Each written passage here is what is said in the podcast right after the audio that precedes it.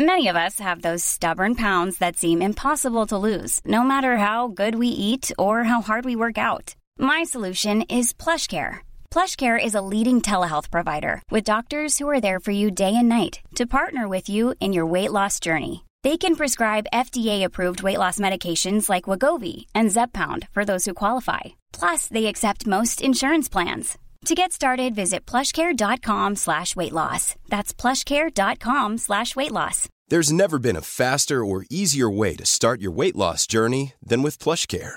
PlushCare accepts most insurance plans and gives you online access to board-certified physicians who can prescribe FDA-approved weight loss medications like Wigovi and Zepbound for those who qualify. Take charge of your health and speak with a board-certified physician about a weight loss plan that's right for you. Get started today at plushcare.com slash weight loss. That's plushcare.com slash weight loss. plushcare.com slash weight loss. Your weekend starts now. Les vendredis de 15h à minuit et les samedis de 18h à 20h, la meilleure musique de club. Au 96.9 Lévis, on fait les choses différemment.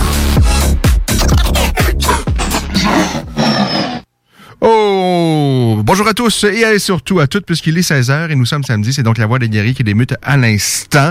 On devrait parler avec Charles Jourdain dans les prochaines secondes. Euh, Charles qui a gagné son combat la semaine dernière, c'était vraiment une perle. Quel combat extraordinaire. J'espère que vous avez eu l'opportunité de regarder ça. Euh, vraiment un combat spectaculaire du début à la fin.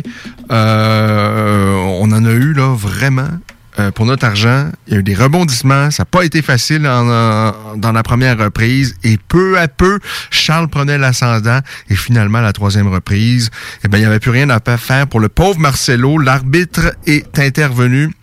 Euh, sage décision parce que l'adversaire de Charles, là, ça devenait très, très compliqué pour lui.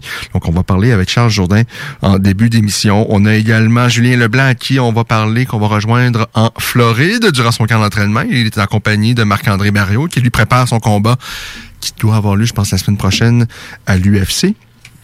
Et dans notre demi-heure canine, vous le savez, c'est la, nouvelle formule de l'émission. Euh, donc, dans notre demi-heure canine, il sera question du Border Collie aujourd'hui. Donc, euh, manquez pas ça. 17h30, on parle du Border Collie, l'émission de la semaine dernière. Oh, ça a été un carton avec euh, euh Scott de Pep et Scott. Vraiment euh, un bon moment. Je vous rappelle, si vous voulez réécouter ça en balado-diffusion, tout est disponible sur le site Internet de la station, ainsi d'ailleurs que toutes les autres émissions la station. On va revenir sur les deux performances de nos Québécois qui étaient en action aujourd'hui à Dubaï, Corinne Laframboise et Xavier Alaoui. Donc, on parle de tout ça au cours des prochains instants. Courte pause et au retour, on devrait euh, parler avec Charles Jourdain capable de rester enfermé la larme à l'œil à regarder ton Jeep se morfondre dans ta cour? Club Jeep Québec est en pleine expansion et t'attend. Membre de la Fédération des clubs de 4x4 du Québec, nous organisons des activités légales et qui respectent les recommandations. Deviens membre gratuitement pour 2021 via la page Facebook ou sur le www.clubjeepquebec.com. Club Jeep Québec, là où les routes se terminent, notre plaisir commence. Chez Robotique Manufacturier de Cabinet, on a un gros robot et une petite équipe. On a une place pour toi comme manœuvre journalier dès maintenant. Sur un horaire à temps plein, on t'offre jusqu'à 19 de l'heure en plus d'une prime de 1000 après un an.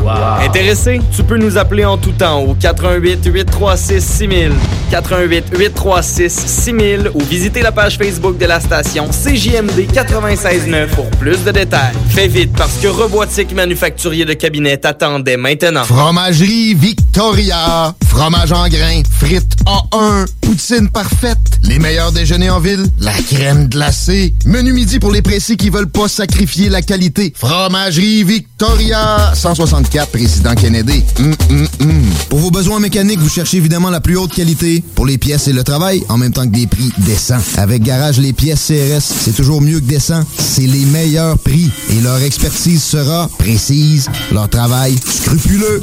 C'est ça que vous cherchez pour la mécanique depuis si longtemps. Garage les pièces CRS. Les pièces CRS. Découvrez-les, adoptez-les. Comme des centaines qui l'ont déjà fait, vous le recommanderez aussi. Garage les pièces CRS, 527 rue Maurice-Bois, Québec, 681 4476. 681 4476. Alors, nous sommes de retour. On devrait parler avec Charles, je pense, au cours des prochains instants, à moins qu'on l'ait au bout du fil. Je suis là. Oh, c'est magnifique. Hey, Charles Jourdain, ben d'abord, je veux te remercier parce que la semaine, prochaine, la semaine passée, en fait, tu nous as fait passer une merveilleuse soirée dans une guerre impitoyable que toi et Marcelo, vous vous êtes livrés vraiment. Quel combat! Ouais, c'était une, très belle expérience. J'étais content d'avoir de, un quelqu'un qui, qui, était prêt à échanger avec moi, quelqu'un qui, qui juste quelqu'un qui avait envie d'une guerre de stand-up comme je les aime. Puis j'étais très content. Il m'a fait puiser loin. Puis euh, ça a porté fruit. Nous, on a vraiment, nonobstant à l'issue du combat, quand bien même que ça se serait, ben moi j'avais un round à un après deux rounds, mais et euh, admettons ça se serait terminé là et que l'adversaire aurait eu la victoire, moi j'aurais été satisfait parce qu'on a eu toute une guerre. Évidemment, une victoire de Charles, c'est un, un bonnie, on était encore plus heureux, euh, d'autant plus qu'on voulait pas se priver de ce que tu as fait dans la troisième reprise parce que ben ça a été vraiment un festival du petit Jourdain. Euh, moi, vraiment, ça a été tout un moment. Est-ce que toi, dans la cage, tu l'as vécu comme ça? Est-ce que tu as eu plus de plaisir dans cet affrontement-là que ce que tu as eu dans euh, la plupart de tes combats jusqu'à maintenant? Oui, parce que quand je suis arrivé à l'UFC, je me mettais la pression que je devais, je devais tout le temps performer d'une certaine manière. Puis même dans mon autre combat à Abu Dhabi au troisième round, c'est là que je me sentais le plus moi-même parce que c'est on dirait que c'est là que je me sentais le plus libre je me sentais le mieux. Puis euh, non, effectivement, le troisième round, je me suis jamais senti autant moi. J'ai sauté sur la case avec un hammer fist comme j'avais fait à Wally à TKO 36. Euh, j'ai eu des bons bons échanges de striking, je sentais mes mains connectées, j'avais du plaisir. Puis euh, j'avais la soif de vaincre, comme avant. Puis ça, ça fait du bien. Ça m'a donné beaucoup plus confiance pour mes prochains affrontements. Est-ce qu'il y, a eu un petit déclic, tu penses, dans ce petit combat-là? Parce que moi, je, je, l'ai déjà dit, j'ai l'impression que Charles se cherche un peu dans ses derniers combats, c'est-à-dire là, il y a plein d'outils, il y a plein de choses, puis euh, c'est un nouveau monde, l'UFC, et les adversaires viennent de partout, euh, et, j'avais l'impression un peu que tu, tu te cherchais, que tu n'as jamais été meilleur que ce que tu es présentement, mais il y a quand même de nouveaux outils. Il faut apprendre à comment s'en servir et tout ça. Puis un peu euh, savoir de quelle manière je vais gagner mes combats. Est-ce que tu penses que dans ce combat-là, il y a eu un déclic? Oui, euh, entre la deuxième et le troisième round, Fabio me dit ça peut être 1-1, puis ça peut être 2-0 pour lui, il faut que tu allumes. Puis euh, j'ai dit non, je suis ici pour être champion du monde, je suis pas ici pour être un journeyman. Puis c'est ça le déclic, c'est de savoir que tu as une chance, cinq minutes, ça passe vite. Puis non, ça, ça, ça m'a allumé. Ça m'a fait du bien d'entendre Fabio être aussi transparent et me dire écoute, c'est là ou c'est jamais. Parce qu'avec une défaite, euh, ça aurait pu être mon dernier à l'UFC. Ça aurait été. Euh, ça me fait du bien, ce petit déclic-là, de juste tirer sur la gâchette. Il faut que j'apprenne à tirer plus vite, mais je suis encore jeune. Y a, en ce moment, à l'UFC, il n'y a aucun champion en bas de 30 ans. Et il faut dire qu'il euh, était coriace, le petit Marcelo. Très coriace. Et dans le corps à corps, et le, genou sortait. Euh, moi, j'ai eu quelques frayeurs. Est-ce que tu l'as senti venir à un moment donné, le, genou, le genou près de ton museau? Hmm, ben, il m'a touché une couple de fois à la lèvre, mais rien, rien d'intense parce que lui, il, puis il faisait bien. Mais quand, quand tu veux lancer un coup de genou, euh, plus tu avances tes hanches vers l'avant, version taille, pour générer le plus de puissance possible, tu es beaucoup plus susceptible au takedown. Puis Marcelo, lui, il avait, il voulait pas, je sais pas pourquoi, avec moi, il avait la crainte d'aller au sol, ce qui est pas mon, mon dada. Mais euh, il tenait, il tenait le, bas de son corps très loin. Du, fait que ça faisait en sorte qu'il y avait de la misère à générer la puissance qu'il devait. Puis euh, non, c'est ça, les genoux ont passé proches, mais jamais avec une puissance qui m'a qui m'a fait peur. Est-ce qu'il y a quelque chose qui t'a surpris? De ton adversaire? Non, euh, exactement ce que je m'attendais, une guerre de stand-up. Euh, euh, les calf kicks, par contre, ce que je disais tout le temps, exemple, quand j'enseigne, non merci mon gars, quand j'enseigne mes, mes classes, j'ai dit tout le temps d'ouvrir son tibia vers l'extérieur pour être sûr que l'impact se fasse sur votre tibia quand vous bloquez un kick et non sur la partie musculaire de, de, de, de- du calf, euh, du, du, du mollet. Puis euh, c'est quelque chose que j'ai pas fait. C'est quelque chose que j'ai pas mis en pratique. Puis à chaque fois qu'il lançait un kick, même si je levais pour faire un beau check, moi, je, je prenais pas le temps de tourner mon pied pour faire en sorte que l'impact soit sur le, le, le tibia. Donc vous m'avez vu limper un petit peu, mais écoute, ri- rien qui allait m'empêcher. J'ai entendu euh, des gens couvrir le, le, le- le combat dans plusieurs langues, puis c'est quelque chose qui revenait souvent. Ah, euh, Charles, il commence à perdre sa mobilité, etc. Mais vraiment pas. euh, J'avais mal, mais pas un mal qui allait m'arrêter. Vraiment loin de là. Alors, tu l'as écouté en plusieurs euh, versions. C'est laquelle t'as préférée? Euh, ben c'est sûr que d'entendre Daniel Cormier parler de moi, c'est quand même assez génial. Daniel Cormier, Michael Bisping, deux, deux anciens champions de l'UFC. Ah, j'aime, j'aime beaucoup Bisping. Moi, je- je- en fait, j'ai toujours eu de l'admiration Mhm. sans l'aimer euh, avant, là, parce qu'il il, il il est très détestable. Mais j'avais de l'admiration parce que là, il a affronté n'importe qui à n'importe quel résilience. poids. Vraiment, c'est un gars, il est courageux. Là. Absolument. Mais je vois à quel point le, le gars est émotif euh, et même dans sa description et tout ça, là, moi j'aime beaucoup Michael Bisping. Alors c'est sûr, ça fait spécial d'entendre justement deux, champions euh, parler de toi. Absolument. C'était très cool. Quand je me suis assis, je me suis retourné, j'avais vu Daniel euh, Cormier. Je savais même pas que c'était lui qui commentait. Puis euh, il y avait lui à côté de Michael. Puis j'ai dit, euh, je vous aime bien vous autres euh, parce que je, je trouvais je trouvais ça génial d'être rendu à un point où les gens que je regardais à la télé il y a longtemps sont là à commenter sur ma performance. C'était c'est un signe que je me rapproche d'où de, de, d'où je veux être. Et ben, ce que tu veux, évidemment, c'est la ceinture. Absolument. C'est, plus, plus ça avance, plus je prends la maturité, plus je grandis, plus je me rappelle que, que, que ça va être, ça va être une façon de, de signer mon nom dans, dans, dans, dans, dans cette fameuse histoire de, qui est l'UFC. Pour, pour moi, ça serait quelque chose d'important. Puis plus, plus je vais vieillir, puis plus je vais, je vais fight, plus je vais me rapprocher de ça. Puis je vais aller euh, le, le, le plus loin possible. Et c'est une route qui peut être très longue et parsemée d'embûches. Et et t'en as vécu un peu au cours des derniers combats. Mais c'est beau avoir de, de belles aspirations, de, de gros objectifs. Mais j'espère que tu savoures ce, que, ce qui se passe présentement. Parce que Oui. moi, vraiment, euh, tu sais, surtout dans des périodes qu'on vit là, qui, qui est difficile, tu nous t'as Oui. fait passer à bien des gens, toi et ton adversaire. Là, je vais je vais lever aussi mon chapeau à ton adversaire. Vous nous avez égayé notre samedi soir la semaine dernière. là. Mais j'étais très content. Comme une guerre, ça se fait à deux. Puis j'étais très content que, que Marcelo soit capable de, de, de partager ça avec moi. Puis de, de, de faire un troisième round aussi intense. Parce que, tu sais, même si c'est lui qui en a reçu le plus, au moins il est resté debout pendant longtemps. Puis il a mangé énormément de dommages. Une autre, euh, une autre chose intéressante, c'est que j'ai dit à plusieurs reprises, 2021 va être une représentation de ce qu'on a appris pendant 2020. Mhm. Pendant 2020, ça a été une année difficile pour beaucoup de gens. Puis c'est ça, 2021 est une réflexion de tout ce qu'on a appris, puis tout ce qu'on a changé, puis tout ce qu'on a amélioré. Fait que je suis content d'avoir montré. C'est difficile de dire quelque chose, c'est plus facile de le prouver. Puis j'ai prouvé que j'ai appris beaucoup pendant cette année-là. Tu as lancé beaucoup de jambes arrière, surtout en début de combat, euh, de manière souvent isolée. Est-ce que ça faisait partie un peu du plan de match? Parce que bon, on, on a vu quelques-unes de, de- de- quelques-uns de ses précédents combats. Et Marcelo, il y a, il y a, euh, une patate arrière qui peut être dangereuse. Est-ce que c'était un peu le but de ramollir ça? Absolument. Euh, C'était de, de lancer, euh, comme j'avais fait avec Rul Romero, d'endommager sa jambe avant, euh, son, son bras avant. Puis il bloquait pas bien, il bloquait pas avec son épaule, il bloquait avec son poignet. J'ai vu à quelques reprises, il tenait son poignet parce qu'il avait mal.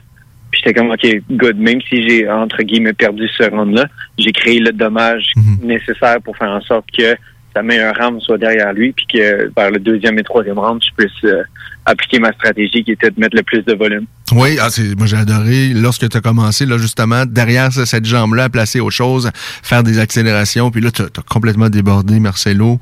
Et euh, là, ça vraiment, ça a été le festival euh, Jourdain.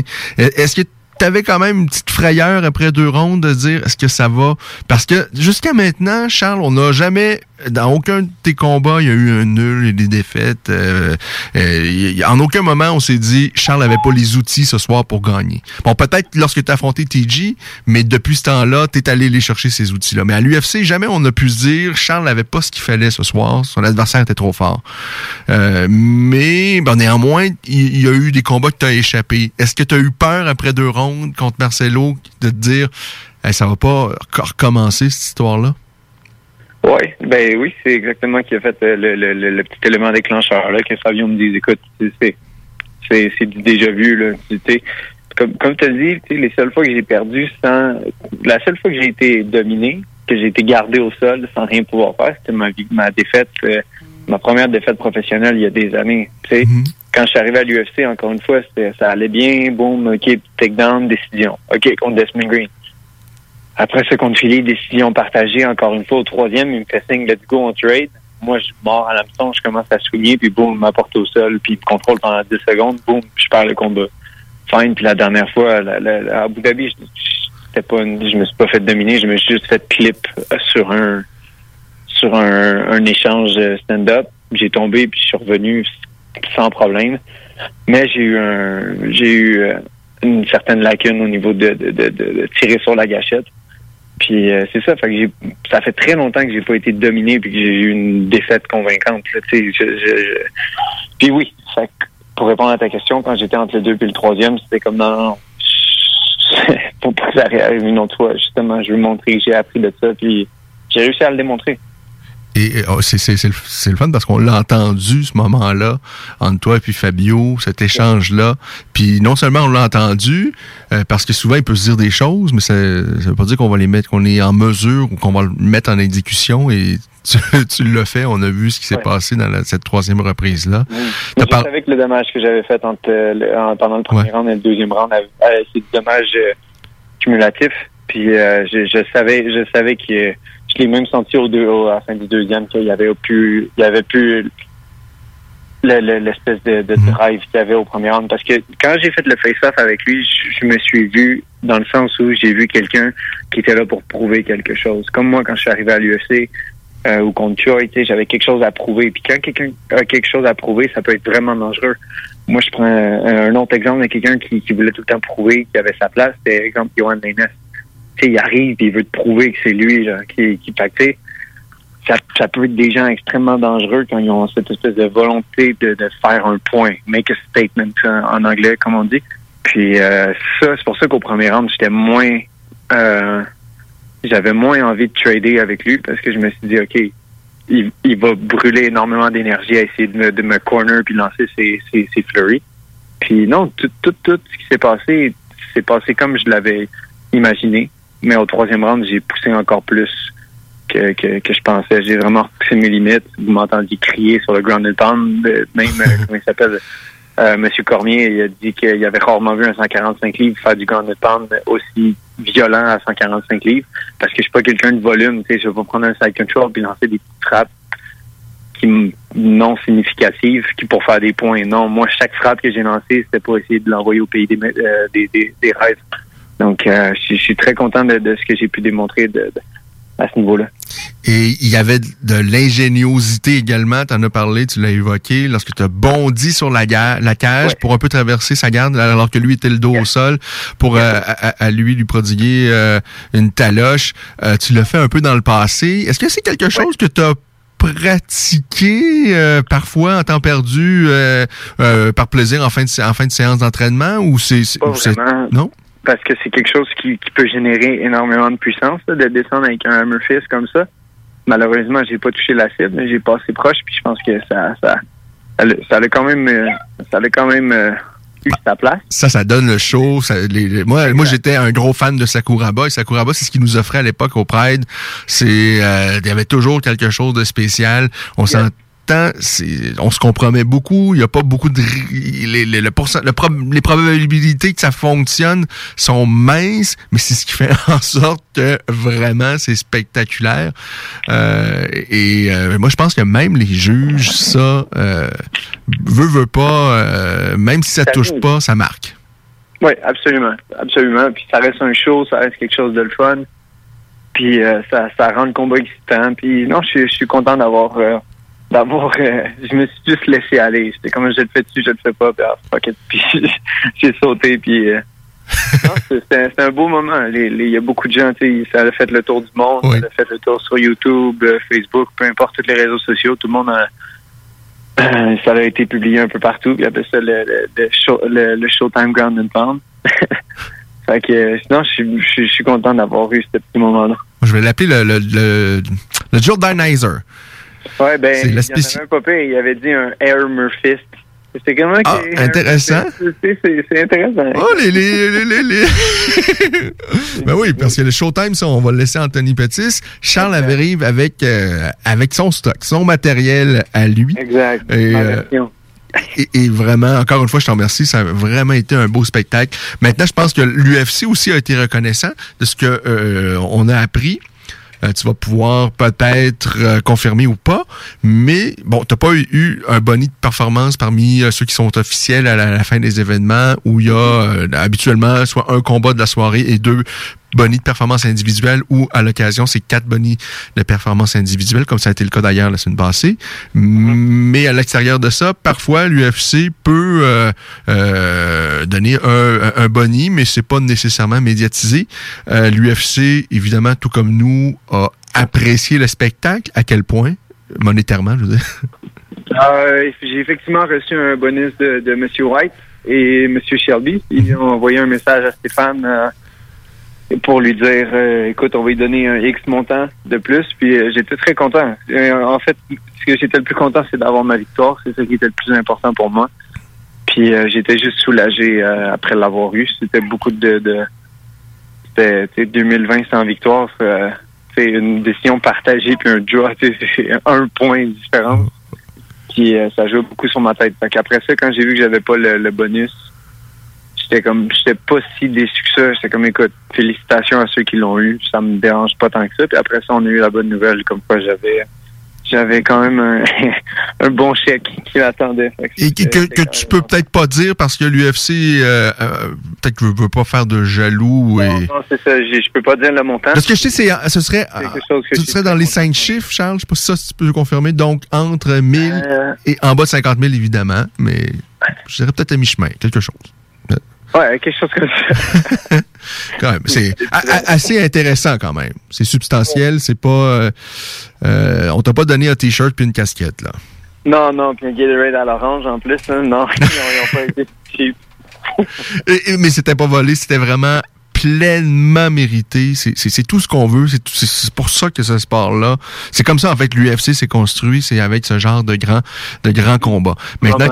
Maintenant que ça s'est dit, que c'est fait, c'est quoi la suite des choses pour Charles? Euh, Il Ah. il y a des blessures, un peu de repos ou, ou tu veux revenir? j'ai enlevé mes, mes points de suture tantôt. Euh, puis à part de ça, j'ai pas rien. J'ai un petit peu d'inflammation un peu partout dans le corps parce que aussi je mange comme une marde depuis une semaine. Puis des tacos puis de la pizza. Mais euh, non, juste un petit peu d'inflammation. Mais à part de ça, je vais, je vais super bien. J'ai, j'ai puis pour ce qui est de la, de la suite, euh, je sais pas. Euh, je sais qu'on, ça fait juste une semaine. Aujourd'hui, ça fait une semaine que je me suis battu. Fait que je sais pas encore. Mais ça va me faire plaisir, Ken, de, de, revenir te jaser pour trouver euh, lorsque je vais en savoir plus sur euh, la suite des choses. Tout est, Est-ce que tu es pressé ou pas du tout on- Non, absolument pas. Non, j'ai beaucoup de choses à régler ici. J'ai Ok. j'ai- j'ai- j'ai beaucoup de choses à régler. Fait que ça, je veux juste m'assurer que la prochaine fois que j'embarque dans un training camp, j'ai la tête à la bonne place. Puis euh, pour ça, j'ai, j'ai- je, dois, me- je dois me préparer là, là, à, à tout ça. Euh, Dis-moi, Charles, euh, ben, ton frère était pas dans ton coin. Il y avait Yann Jacolin, qu'on a vu d'ailleurs que, disputer un combat, c'était chez TKO. Euh, est-ce que euh, ton frère, est-ce qu'on va le revoir bientôt ou euh, en Ben oui, ben oui, ben oui, c'est juste parce que c'est, c'est, tu sais, Louis il a pris un combat de dernière minute à Abu Dhabi. Puis euh, euh, il y a son cardio, il y a plein de choses qui ont, qui ont joué un facteur. Euh, Louis était à une victoire de s'en venir à l'UFC par Dana White Contender Series. Puis sais, il y avait euh, euh, non pas contender, mais looking for a fight, excuse-moi. Fait que tu sais, il était proche de ça. Puis euh, tu sais, si les, parce que dans le fond, quand tu viens avec moi, après ça, tu as deux semaines de quarantaine à faire, donc c'est trois semaines sans entraînement. Fait que tu sais, la journée, parce que c'est difficile pour les gars de trouver des combats en ce moment. Fait que si Louis se fait appeler deux dernières Ok. minutes ou quelque chose comme la dernière fois, puis là, il est obligé de faire trois semaines euh, sans train, euh, puis parce- tout ça pour moi, pour ma carrière, je voulais pas accepter ça. Ça a été une décision quand même très difficile à, à prendre de dire à Louis, écoute, euh, parce que Lou- Louis était contre cette décision-là, bien sûr, il était comme non, moi je veux venir. Puis j'étais comme non. Puis, puis, tu sais, ça avait pris un certain temps avant qu'il comprenne que cette décision-là était prise principalement pour lui, plus que pour moi. Puis euh, non, ça, ça- c'était un moment chaud parce que tu sais, ça reste mon frère. Mais euh, après ça, on a compris euh, que, que c'était dans le, le- c'était bénéfique pour lui et pour moi qui, qui puisse rester, puisse s'entraîner, puis qui puisse mettre le temps sur sa carrière parce que une carrière, ça va vite. Puis euh, je, je veux m'assurer en tant que, que, que, frère que Louis ait tous les outils puis qu'il prenne les bonnes décisions. En même temps, c'est pas à moi de prendre les décisions pour lui. Mais celle-là, j'ai tenu mon bout que c'était une meilleure chose pour lui de, de, de rester s'entraîner pendant ces trois semaines-là. Trois semaines, écoute, Ken, c'est beaucoup d'entraînement. C'est beaucoup, beaucoup d'heures d'entraînement. Puis tout mettre ça de côté. Pour ma carrière à moi, je voulais pas que mon frère fasse ce sacrifice-là. Ah, mais c'est vraiment, c'est bien. C'est, euh, j'avoue que la question me turlupinait, là. Qu'est-ce qui, pourquoi Louis n'était pas là, mais les explications, là, et sont vraiment euh, pertinentes et intéressantes. Donc, c'est un, c'est un- et, et en même temps, est-ce que, euh, lorsque toi, tu es dans le coin de Louis ou vice-versa, euh, est-ce que c'est plus compliqué d'exercer son rôle d'homme de coin lorsque, parce qu'on connaît la proximité que tu as avec ton frère et tout ça, euh, évidemment, ça, est-ce que ça, ça complique un peu la tâche d'être dans le coin de ton frère? Non, absolument pas. Je pense qu'on se connaît encore, on se connaît plus que n'importe qui. Fait qu'on sait comment l'autre personne réagit dans une, dans une situation de pression ou de stress. Fait qu'on a, on a plus de repères. Puis, euh, mais tu sais, c'est sûr que c'est pas facile. Tu regardes ton frère se battre. Puis, écoute, moi, je regarde Louis se battre. J'ai juste envie d'aller dans le cage, frapper son adversaire. Moi, dans ma vie, je, pense pas que je suis quelqu'un d'émotionnel. Mais tu sais, touche à mon petit frère. Puis, j'ai la à garder mes émotions en dedans de moi. Mais c'est pas grave. Faut que je comprenne que c'est un sport, que Louis accepte les risques. que c'est une grande personne. Et qui est, qui est l'une des grandes valeurs sûres de ce sport-là. Louis, euh, on s'est jamais ennuyé dans aucun de ses combats. Non, Euh, non. Et euh, ben, c'est ça. Alors, euh, Louis, à l'entraînement, on va le revoir, c'est bien, c'est fantastique. Euh, Dis-moi, Charles, maintenant, à partir de, de, de maintenant, euh, est-ce que euh, tu changes des choses dans ton entraînement ou tu gardes la même recette, on ajoute des choses? Qu'est-ce qui va se passer? Donc, euh, On, on rajoute tout le temps les choses après un, un combat. On essaie de, de comprendre un petit peu plus. Là, c'est sûr que j'étais, au niveau du sparring, c'était très difficile de trouver des gens de calibre euh, UFC. Mais j'ai quand même eu euh, Yann qui a bien imité, exemple Steve Garcia, il a été à merveille pour de vrai. C'était un combat que j'avais vraiment envie de faire. Il y a toute la préparation qu'on a mis. Mais non, c'est ça, il y a juste des ajustements à faire. Puis euh, on, ap- après chaque combat, si- s'il n'y a rien à, améliorer, si je vais stagner, je vais rester à la même place. Fait que oui, il y a effectivement plein de choses à travailler. Euh, est-ce que toi et ton frère, vous avez l'objectif éventuellement peut-être d'ouvrir votre propre école? Est-ce que c'est quelque chose qui... Non, non, non, non, pas Ah, non? tout de suite, pas tout de suite. Euh, On est encore jeune, on a encore beaucoup de choses à accomplir.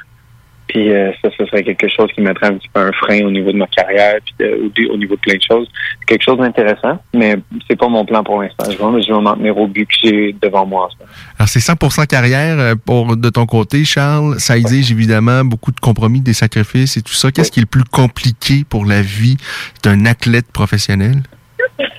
Euh, en ce moment, en fait, euh, au niveau COVID, ça, ça, ça fait en sorte que c'est- le plus difficile, c'était de, de justement vivre la vie COVID avant COVID.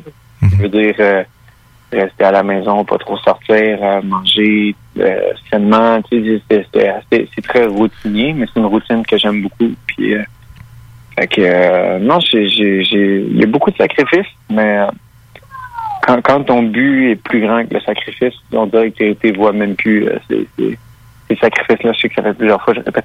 Hey, on, on, en- on entend un enfant au loin depuis tantôt. Est-ce que... je- Et je sais que t'es pas... euh, euh, t'as pas d'enfant? À, à moins que tu nous apprennes que Non, Charles non, Jourdain, il est, il est- il est père, il nous l'a jamais dit. Non, non, non, pas encore. Ça, c'est aussi quelque chose à travailler. Mais non, je suis avec, euh, je suis présentement avec mes neveux. On est à la maison de mon père en campagne. Puis euh, on joue à l'extérieur. Puis euh, je suis assis sur le balcon au soleil. Puis euh, je, suis- je suis- je suis très bien. Je mérite cette petite semaine de congé-là. Euh, qui t'inspire parmi les combattants actuellement, que ce soit à l'UFC ou ailleurs? Euh, Anthony Pettis, Charles Oliveira, euh, tous des gars qui ont un bon stand-up et qui sont capables de jouer avec les wrestlers, c'est tous des gars qui, qui- que j'admire énormément. Euh, fait que c'est ça. Pour ce qui est de présentement, je, suis très excité, exemple, du match-up de Charles Oliveira contre Michael Chandler, parce que Michael Chandler va essayer d'utiliser sa lutte. Moi, je pense que Charles Oliveira, c'est le meilleur poids léger actuellement. Je suis d'accord. Je suis d'accord. Euh, Son, son arsenal est magnifique, son striking est très bon, sa grandeur, son frame. Et, à l'instar de toi, lui, il est arrivé très jeune à l'UFC, je me souviens. Et euh, au début, on, s'est dit quel prodige, qui va l'arrêter. Et euh, de façon surprenante, il s'était fait soumettre par euh, le petit Jim Miller. Et, après ça, il y a eu des hauts, il y a eu des bas, Charles Oliveira. Mais là, on est, ça doit faire une dizaine d'années quasiment de ça. Il a, pris de l'âge et on a vu là, il est, mature physiquement, mentalement et tout ça. Il est devenu aussi redoutable debout et évidemment au sol, c'est un génie. Euh, ça prend du temps à se construire et euh, ben, Charles Oliveira, là, il y est. Puis ce, qui est agréable là-dedans, ce qui est le fun, c'est qu'on voit un peu Charles Jourdain. On aura vu Charles Jourdain se construire à partir du début. Et euh, ben là, on sent que il y a encore une très, très belle route. il y a une certaines couvertures médiatiques qui vient avec ça, c'est intéressant. Je sais pas si tu as vu la presse qui avait marqué ta victoire, mais au début, ils se sont trompés de photos. Ils ont mis, celle de TJ Laramie. Au moins. Ben, je, pense que c'est un jab que quelqu'un m'a lancé parce que je n'ai pas accepté de faire aucune euh, interview. Puis il y a beaucoup de gens, dont la presse, qui m'ont contacté pour essayer de me parler, mais j'avais j'avais pas envie de faire énormément de, d'apparition médiatique. J'en ai fait avec toi, avec Mathieu euh, Mathieu du de Montréal. Euh, puis euh, MMA Talk, Faber. Je suis très resté avec des gens qui, me parlent depuis longtemps. J'avais pas envie de parler à, d'autres personnes. C'est comme ça que je filais. j'ai comme l'impression que c'était comme un jab parce qu'à plusieurs reprises, plusieurs membres de la presse m'ont demandé. Fait que euh, je pense que c'est comme une façon de, de, de, de, de, me rentrer dedans ou peu importe. Moi, ça m'a pas dérangé. J'ai trouvé ça très drôle. Mais non, quand j'ai vu ça, j'ai trouvé ça drôle. Pas plus, mais je, me suis dit, d'après moi, il y a quelqu'un qui était pas content. Ah, moi, je pense, non, je pense que c'est une erreur. En tout cas, j'ai l'impression. Probablement, probablement, mais j'ai pas trop poussé là-dedans. C'est juste que j'ai trouvé ça, j'ai trouvé ça très cocasse. Ah, mais euh, vraiment, je, avant de terminer, encore une fois, je te remercie, toi. D'ailleurs, as-tu eu l'occasion d'échanger quelques mots avec Marcelo? Il était peut-être pas d'humeur, là, mais... Euh, oui, absolument, il était, génial. Il, me faisait beaucoup penser à moi. Il était très très souriant, puis euh, il, était content d'avoir tout donné. il a donné une carte de stand-up. Je, trouve que je me reconnaissais un petit peu dans, le personnage, dans, la personne qui était. Puis non, je suis pas bien entendu. Il me dit qu'il a jamais combattu quelqu'un qui frappait autant fort moi, j'ai dit, j'ai jamais combattu quelqu'un que je pouvais frapper autant fort pendant autant de shots. juste, une fois, je l'ai touché, il est tombé au plancher. D'habitude, quand je touche, les gars, ils tombent.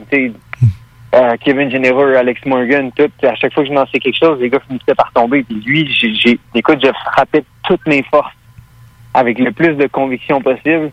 Puis il prenait ça comme comme un bubblehead, il avait la tête qui twistait, puis je me man, tu viens de quelle planète, ça? Puis en plus, c'est un 135 livres, là, c'est pas un gros mm. Fait que non, sa résilience, euh, j'ai dit que j'avais énormément de respect pour lui. Et on a partagé quelques mots, puis euh, non, c'est génial comme individu. Euh, T'as dit, il a fallu que tu puises euh, vraiment au fond de tes ressources. Et, et, qu'est-ce qu'on fait après ça, après une guerre comme ça? J'imagine il y avait quand même à donner autant de coups de pied, on a mal un peu au tibia, à, la jambe et tout ça. Est-ce qu'est-ce qui te fait dans les heures qui ont suivi ton combat et le lendemain? Euh, j'ai pas dormi. J'ai pas dormi pendant trois jours avec justement le traveling, puis juste après, j'étais excité, j'étais content. Mais j'ai assimilé beaucoup plus qu'avant. D'habitude, après les combats, t'es là, gauche-droite, média, blablabla. Là, j'assimilais, je riais, j'ai bu un coke. Chaque gorgée, je prenais le temps de, le savourer. Tout, tout ce que je faisais, j'ai pris le temps de l'absorber mieux que jamais. Puis euh, c'est ça, je suis de plus en plus dans le moment présent, puis je suis de plus en plus heureux, puis je suis de plus en plus déconnecté de, des choses que je peux pas contrôler. je, suis content de grandir à ce niveau-là. Eh on, vit avec la douleur, on, s'habitue parce que veut veut pas, on reçoit des euh, quelques coups de poing euh, sur la marboulette. Des fois, la, la, bouche ferme plus étanche. Ça prend quelques jours avant que tout revienne en place. Est-ce que euh, avec l'âge, à un moment donné, on, se dit, Caroline, je vais-tu vraiment continuer à faire ça, moi là? Ah, je vais continuer jusqu'à temps que je peux plus. ouais, non, je vais, je vais, je, verrai, je verrai. C'est trop loin dans l'avenir pour moi, moi de penser à autant que je vais stopper. Je suis encore euh, tout jeune, tout neuf. Et euh, encore une fois, avant de te quitter, Charles, un énorme merci. Ça fait longtemps que je le dis. Euh, c'est pas un prochain Georges Saint-Pierre, Charles Jourdain. C'est autre chose. Et dans cette cage-là, debout, il peut nous donner des choses qu'on n'a pas encore vues de Québécois.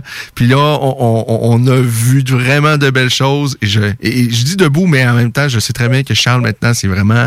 Il, peut tout faire dans la cage. Et on l'a vu comment tu peux être ingénieux et brutal lorsque ton adversaire au sol.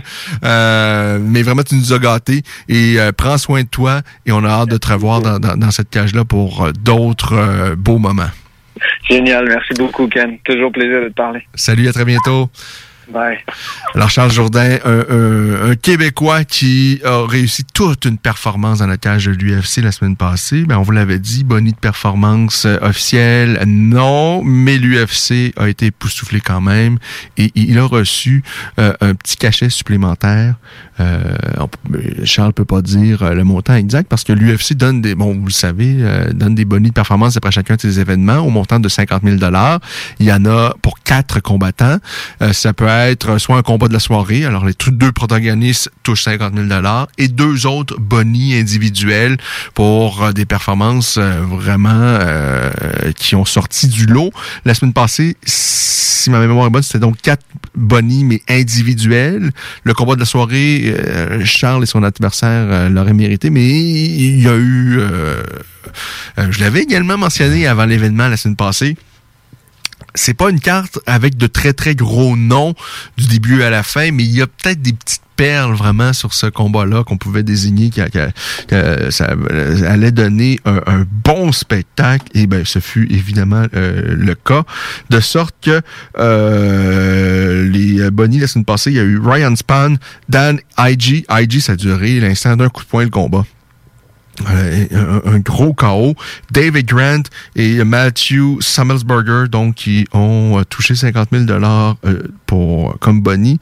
Dans le cas de Charles Jourdain, euh, il a reçu un boni. C'est la Voix de guéri qui a sorti l'information euh, après le combat de Charles, parce que nous, on l'a appris euh, de très bonnes sources. Et euh, on peut pas dire le, montant. Charles ne, peut pas le dire parce que l'UFC ne veut pas médiatiser l'information, ou peut-être pas faire de, de, jaloux. Mais ce que je, je peux vous dire, c'est c'est dans les cinq chiffres. Et ce n'est pas 50 000 dollars. Euh, ce n'est pas non plus 1000 dollars. Je dirais entre les deux à peu près. Je peux pas vous en dire plus. Alors, euh, vraiment un bon montant. Euh, Leon Edwards, la semaine passée, donc affrontait Belal Mohamed. Ça, c'était le combat qui allait clore l'événement. Et, ah là là là là là là, dommage, parce que Leon Edwards attend son tour depuis. Euh, il n'a pas combattu, lui, en 2020. Son dernier combat remontait à l'été 2019 pour Leon Edwards, qui fait partie vraiment de l'élite des 170 livres de l'UFC. Et ça allait très bien pour lui face à, Belal Mohamed.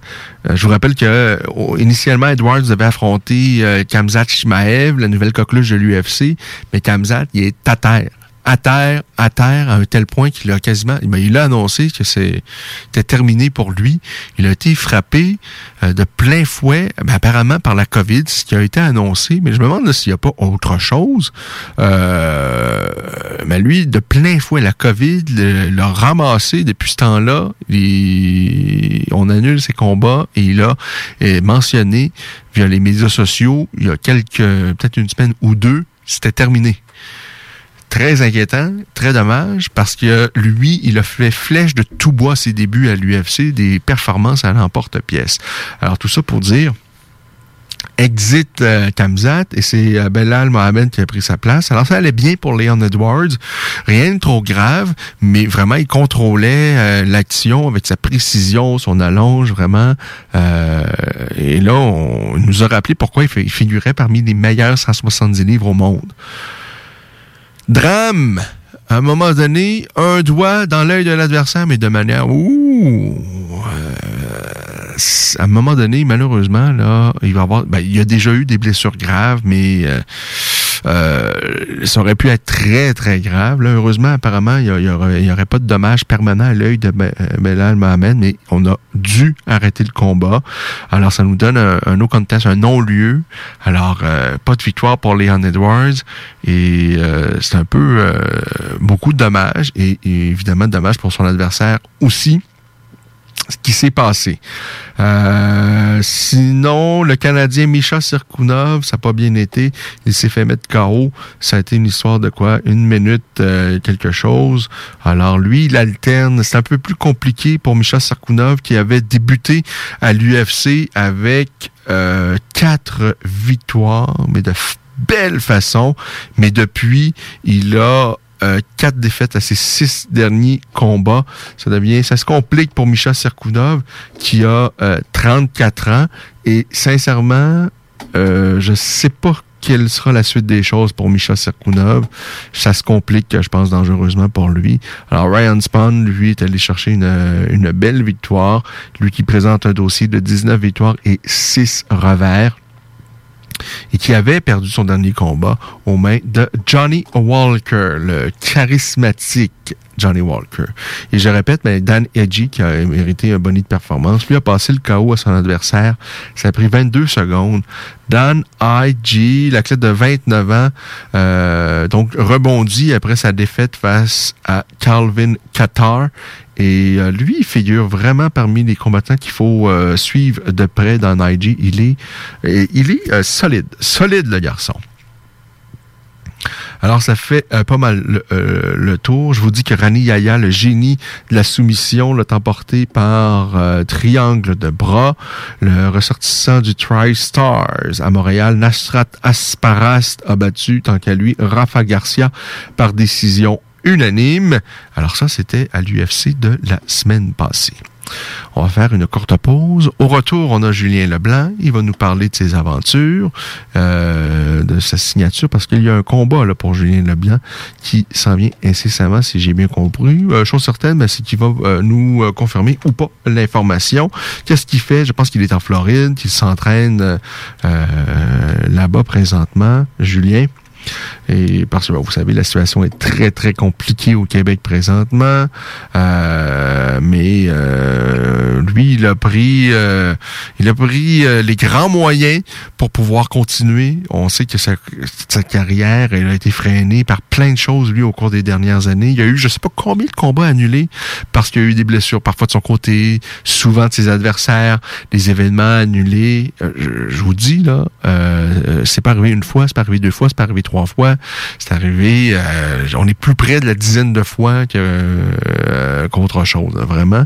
Malheureusement, lui, euh, le, mauvais sort, là, il connaît ça, Julien Leblanc, mais là, il a pris des grands moyens en camp d'entraînement en Floride. On lui parle de tout ça au cours retour de la pause.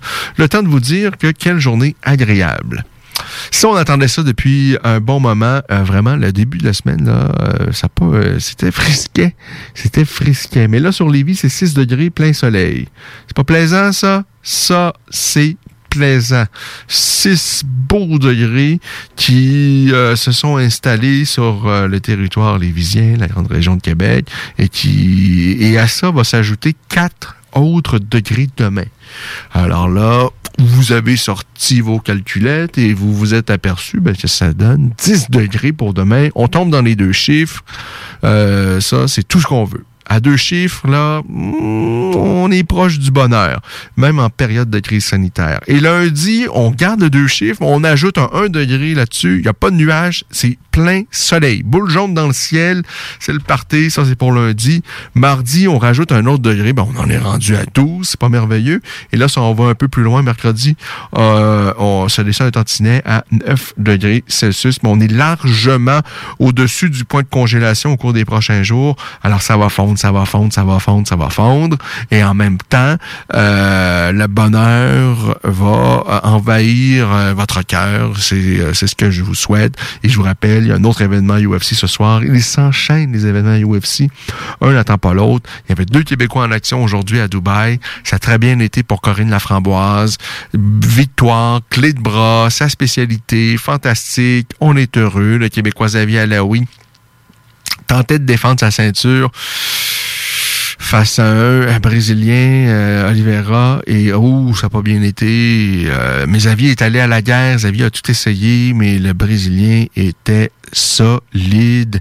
Il est allé chercher la ceinture euh, par arrêt, arrêt de l'arbitre à la deuxième reprise. Euh, faut souligner le beau travail du Brésilien. Évidemment, on est attristé, c'est dommage pour Xavier, mais son adversaire était trop fort aujourd'hui est quand même plus massif, beaucoup plus gros que, Xavier. Alors Xavier va revenir à la maison sans sa ceinture, mais sans avoir essayé de tout donner dans cette cage-là parce qu'il a pris beaucoup, il n'a pas reculé. On le sait à quel point c'est un courageux, Xavier Alaoui. Alors il est allé à la guerre. Malheureusement, cette fois-ci, il ne l'a pas remporté. Pause. On est de retour dans quelques instants. Piscine et Spa Binière Québec, c'est bien approvisionné, c'est clair. Suite à la forte demande reçue l'an dernier, nous avons ouvert une deuxième succursale à Québec. Nous sommes prêts et nos prix demeurent exceptionnels. Venez nous rencontrer et réserver votre été. Piscine et Spa Binière Québec, une entreprise familiale maître piscinier, c'est la place pour la baignade, c'est clair. Mentionnez la radio de Lévis et gagnez un cadeau. Tardez pas pour vous gâter, c'est là le temps. Piscine et Binière Québec, votre maître piscinier. Deux adresses, à Saint-Apollinaire et sur Pierre-Bertrand. Both of you, they're giving you instructions. Protect yourself at all times. Un spectacle majestueux. Listen my commands at all times. Touch gloves if you like. It's right. On va peut-être le découvrir dans les prochaines secondes. Je suis très, très, très intrigué. Une frappe et c'est terminé. Là, là. Qu'est-ce que c'est que cette histoire? Il est venu en tant que punching bag ce soir. oh mon Dieu! Wow! On est chez C'est C'est terminé! Ladies and gentlemen, are you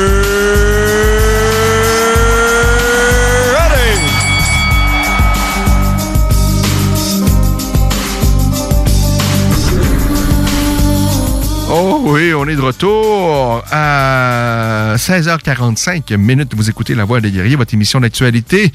À chaque samedi, on est là. J'espère que vous y êtes également entre 16 et 18h. En fait, c'est entre 16 et 17h30. On parle sport de combat. Et à 17h30, nouvelle formule. Une petite demi-heure canine qu'on partage ensemble. Ce soir, on parle du Border Collie. Alors, Julien Leblanc, qu'on retrouve, je pense, sur les routes de Floride, si je me trompe pas. Bonsoir, Julien. Exactement. Bonsoir, ça va bien? Ben, ça va bien. Toi, comment vas-tu? Ça va très, très bien, merci. Écoute, honnêtement, euh, en ce moment, 100%, euh, je suis très content d'être ici en Floride. Je me, je me, considère très chanceux aussi parce que je sais que c'est pas facile au Québec. Euh, puis, ben, ici, c'est tout ouvert. Donc, c'est pas mal la raison pourquoi je suis venu ici pour l'entraînement, etc. Mais non, mais je suis... Ça va très, très bien. Très, très bien. est-ce que tu as été vacciné là-bas ou est-ce que tu as eu la possibilité, non? Ben, en fait, je pourrais. je pourrais, mais pour des raisons personnelles, euh, juste attends que je sois obligé, euh, je le prendrai pas, là, mais je veux dire, c'est sûr que si, si euh, on, est obligé, donc si probablement il va falloir un, passeport vaccinal. Donc euh, c'est sûr que j'y ai pensé, mais pour l'instant, je le suis pas encore. Mais écoute, je te dirais que le trois quarts des personnes, parce que moi je reste en fait je suis très chanceux. les grands-parents de ma femme, ils ont une maison aussi. C'est comme dans un petit un petit parc, euh, qui a un petit parc un peu avec des petites maisons euh, mobiles, je te dirais. Euh, c'est très, très beau, c'est très, très bien. Mais euh, c'est 50 ans et plus pour la, la plupart des habitants du parc. Puis 90% du parc sont, sont vaccinés présentement. Donc, c'est très populaire ici. Mon oncle puis sa femme, sont, ils ont un condo en Floride, sont venus, eux, juste passer l'hiver, mais vraiment pour se faire vacciner. je sais que ce serait pas de la quarantaine à l'hôtel. Je pense que mes parents aussi seraient venus ici se faire vacciner. Donc euh, oui, euh, ils vaccinent euh, énormément. C'est très très très simple. Tu passes en auto, tu baisses ta fenêtre, tu ouvres ta porte, puis ils, te donnent le vaccin. Donc c'est très simple ici. Ah, ben c'est fantastique. Ce qui fait en sorte que ben ils ont même si tout dépendant des États, ils ont la plupart n'ont pas amener des mesures aussi, euh, je dirais, virulentes que ce qu'on a au Québec. Par contre, ça a été assez compliqué aussi dans plusieurs endroits aux États-Unis. Euh, mais ben, c'est une bonne nouvelle, euh, là, néanmoins. Alors, euh, tant mieux. Donc, toi, tu es là-bas. Tu as l'occasion de t'entraîner avec une belle équipe, une bonne équipe. en temps normal, est-ce qu'en temps de pandémie, c'est tout, il y a autant de bons partenaires d'entraînement? sincèrement, Ken, je te dis, là, c'est incroyable. Il y a du monde, puis spécialement à cause de la pandémie, vu que la Floride, c'était le seul État ouvert jusqu'à très récemment. euh, je te dis, là, il y a du monde de partout. Il y a des Russes, il y a des, du monde de l'Asie. Euh, T'as beaucoup d'Américains. Euh, écoute, il y a des gros noms, euh, je te dirais, pour la, surtout la catégorie des 185 livres au UFC. C'est sûr que si ça continue comme ça, à un moment donné, il va falloir qu'il y ait des gars un peu comme Ousmane et euh, Gilbert Burns. Euh, tu sais que Ousmane est parti faire son camp ailleurs parce qu'eux s'entraînaient ensemble ici au Sanford pendant plusieurs années. Euh, il y a, y a énormément de, de, de, de bonnes compétitions aussi. Euh, puis c'est- très le fun de pouvoir euh, mettre les gants avec eux. Mais non, comme je te dis, euh, il y a du monde de partout au monde. Vra- Vraiment, il y y a des gens de partout au monde. Puis c'est incroyable. Vraiment incroyable, mais c'est très safe. Euh, ils prennent notre température à chaque jour. Si tu as des symptômes, ils te permettent pas de, de même pas mettre les pieds au gym. Euh, y a, écoute, c'est désinfectant après chaque pratique. C'est vraiment, c'est très safe. Il y a des désinfectants partout. Donc, c'est sûr que, tu sais, je te mentirais pas, oui, on fait des entraînements avec contact, mais comme je te dis, c'est très, très safe. À date, je touche du bois, mais il n'y a pas eu personne. Euh, tu moi, je suis ici depuis début janvier. J'ai dû retourner. Euh, bon, à cause, j'ai, dû retourner à cause des mesures euh, fin janvier. J'ai fait ma quarantaine. Je suis reparti directement dans la semaine qui, qui a suivi. Mais euh, j'ai pas, depuis que je suis là, début janvier, il n'y a pas personne que je connais qui, qui a eu la COVID là-bas. Euh, donc, euh, à date, tout a bien été. Est-ce que euh, comment a été l'accueil euh, parce que parmi les nommé là euh, Ousmane n'y est peut-être plus mais il reste quand même euh, les Gilbert Burns. Je me demande si Michael Chandler n'y est pas également euh, Il, là, en ce moment, il, il était, je pense que lui, si je me trompe pas, il habite à Nashville. Il va avoir une maison ici aussi parce qu'il fait tous ses camps ici. Mais là, il est avec sa famille à Nashville, mais il, il devrait être là lundi parce que son combat vient, d'être annoncé pour euh, le, le 15 mai pour la ceinture. Donc, c'est très le fun pour lui. Mais quand j'étais là en janvier, il terminait sa préparation. Euh, donc, j'étais là pour les deux dernières semaines de préparation avant qu'il parte au Fire Island pour son combat contre Dan Hooker. Donc, je l'ai côtoyé. Puis, il y a Anthony Rum- Rumble Johnson que, qui, est- qui est vraiment... Il, était peurant, c'est le cas de le dire. Là. J'ai j'ai pas fait une ronde de sparring avec, euh, vraie ronde, mais j'ai bougé avec lui euh, dans, les, dans les rondes de réchauffement, si on peut dire. Donc, euh, Est-ce que tu peux t'imaginer que ce gars-là au début à l'UFC il était à 170 J'en reviens pas. J'en reviens pas. Sincèrement, c'est.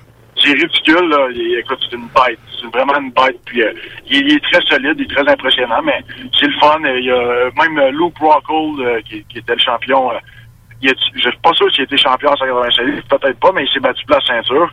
Mais il était quand même euh, très, très, très bon, ce gars-là. En Luke Rockhold, pour moi, ça a été peut-être euh, avec Anderson Silva, le meilleur 185 livres pendant une bonne période de temps. Il était au Strike First, il faisait flèche de tout bois. euh, et il, est solide. Dans le cas d'Anthony Johnson, c'est drôle parce que, ben, sans dire que, que- que- parce que lui, euh, au départ, si ma mémoire est bonne, s'entraînait un peu avec AKA, mais aussi avec l'école de Kong Lee, je pense. Euh, Qui est un peu, euh, qui, qui, longtemps. Qui les techniques un petit peu, je dirais, qui, qui sortent un peu du lot, comme euh, là où tu proviens, là. Ouais, j'ai pas un autre qu'un fou, exactement. Non, il y a des techniques similaires. Des fois, il fait des choses que, tu sais, que je suis habitué de voir avec mon coach, euh, euh, Patrick. Euh, mais il, il s'entraînait à AKA, si je me trompe pas, il a commencé, ou, bref, je sais pas s'il a commencé, mais il a fait une partie de sa carrière là. Ensuite de ça, il était avec les Black Zillions. Puis les Black Zillions sont devenus, San- euh, ben, sont devenus euh, HK, donc Hard Knocks Kickboxing, qui est devenu Sanford MMA. Bref, c'était ça, Black Zillion, Hard Knocks, puis Sanford, ça a tout été en, en Floride, ici euh, à Fort Lauderdale. Mais maintenant, c'est Sanford MMA. C'est, écoute, la, la, la place, le, le gym, là, c'est même pas, je peux même pas considérer ça comme un gym. C'est vraiment une, euh, excuse, j'ai juste le mot anglais, mais une facility. C'est comme, euh, c'est- comme la, Ligue nationale au hockey.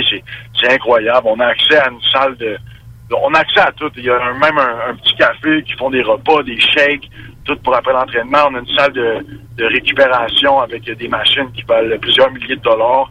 Juste la salle d'entraînement est incroyable, est tellement grosse. Donc c'est vraiment, on est aux États-Unis, hein, c'est, sûr que c'est, le euh, think big, mais non, c'est, c'est, le fun. C'est, vraiment une belle expérience.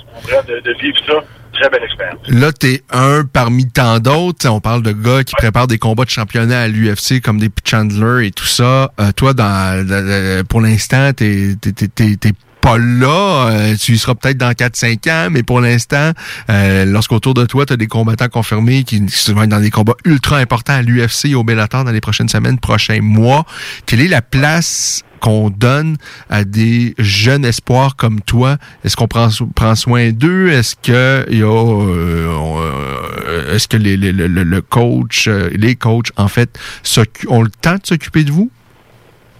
Oui, ben honnêtement, oui. Puis je te dirais que j'ai été très surpris de la. Moi, je m'étais entraîné une semaine ici il y a trois ans. Euh, J'étais juste de passage euh, en vacances justement chez les grands-parents de ma femme. Puis je m'étais entraîné, c'était dans le temps encore Hard Knocks Kickboxing, qui est très proche du Sanford. Euh, puis j'avais, euh, il m'avait, il m'avait laissé m'entraîner gratuit. euh, puis tu sais, s'ils me connaissaient pas, je leur avais écrit sur Instagram. Fait que déjà là, j'avais trouvé que c'était vraiment une belle mentalité. Puis tout pour dire que lorsque je suis arrivé au mois de janvier, j'ai été très surpris de le bel accueil. C'est vraiment comme une famille, euh, euh, c'est vraiment une équipe. Puis tout le monde est aussi important. Bon, c'est sûr que je veux dire, oui, j'ai moins d'attention que les gars qui se battent pour des championnats de la UFC ou dans Bellator, qu'est-ce qui est 100% normal. Mais il n'y a pas personne qui me dit que j'ai pas ma place là. Puis tout le monde, si tu montes, si tu show up chaque jour, tu- tu montres que tu es dans l'équipe, tu fais les, les deux entraînements par jour. Le samedi, tu vas euh, le matin, c'est tôt, c'est 9 le matin, samedi. Tout le monde fait la course à la plage. Tu, écoute, tu, tu montres que tu veux faire partie de l'équipe, tu fais partie de l'équipe, puis le monde, ils te le font sentir. Puis j'ai eu l'opportunité de faire des rondes avec tout le monde.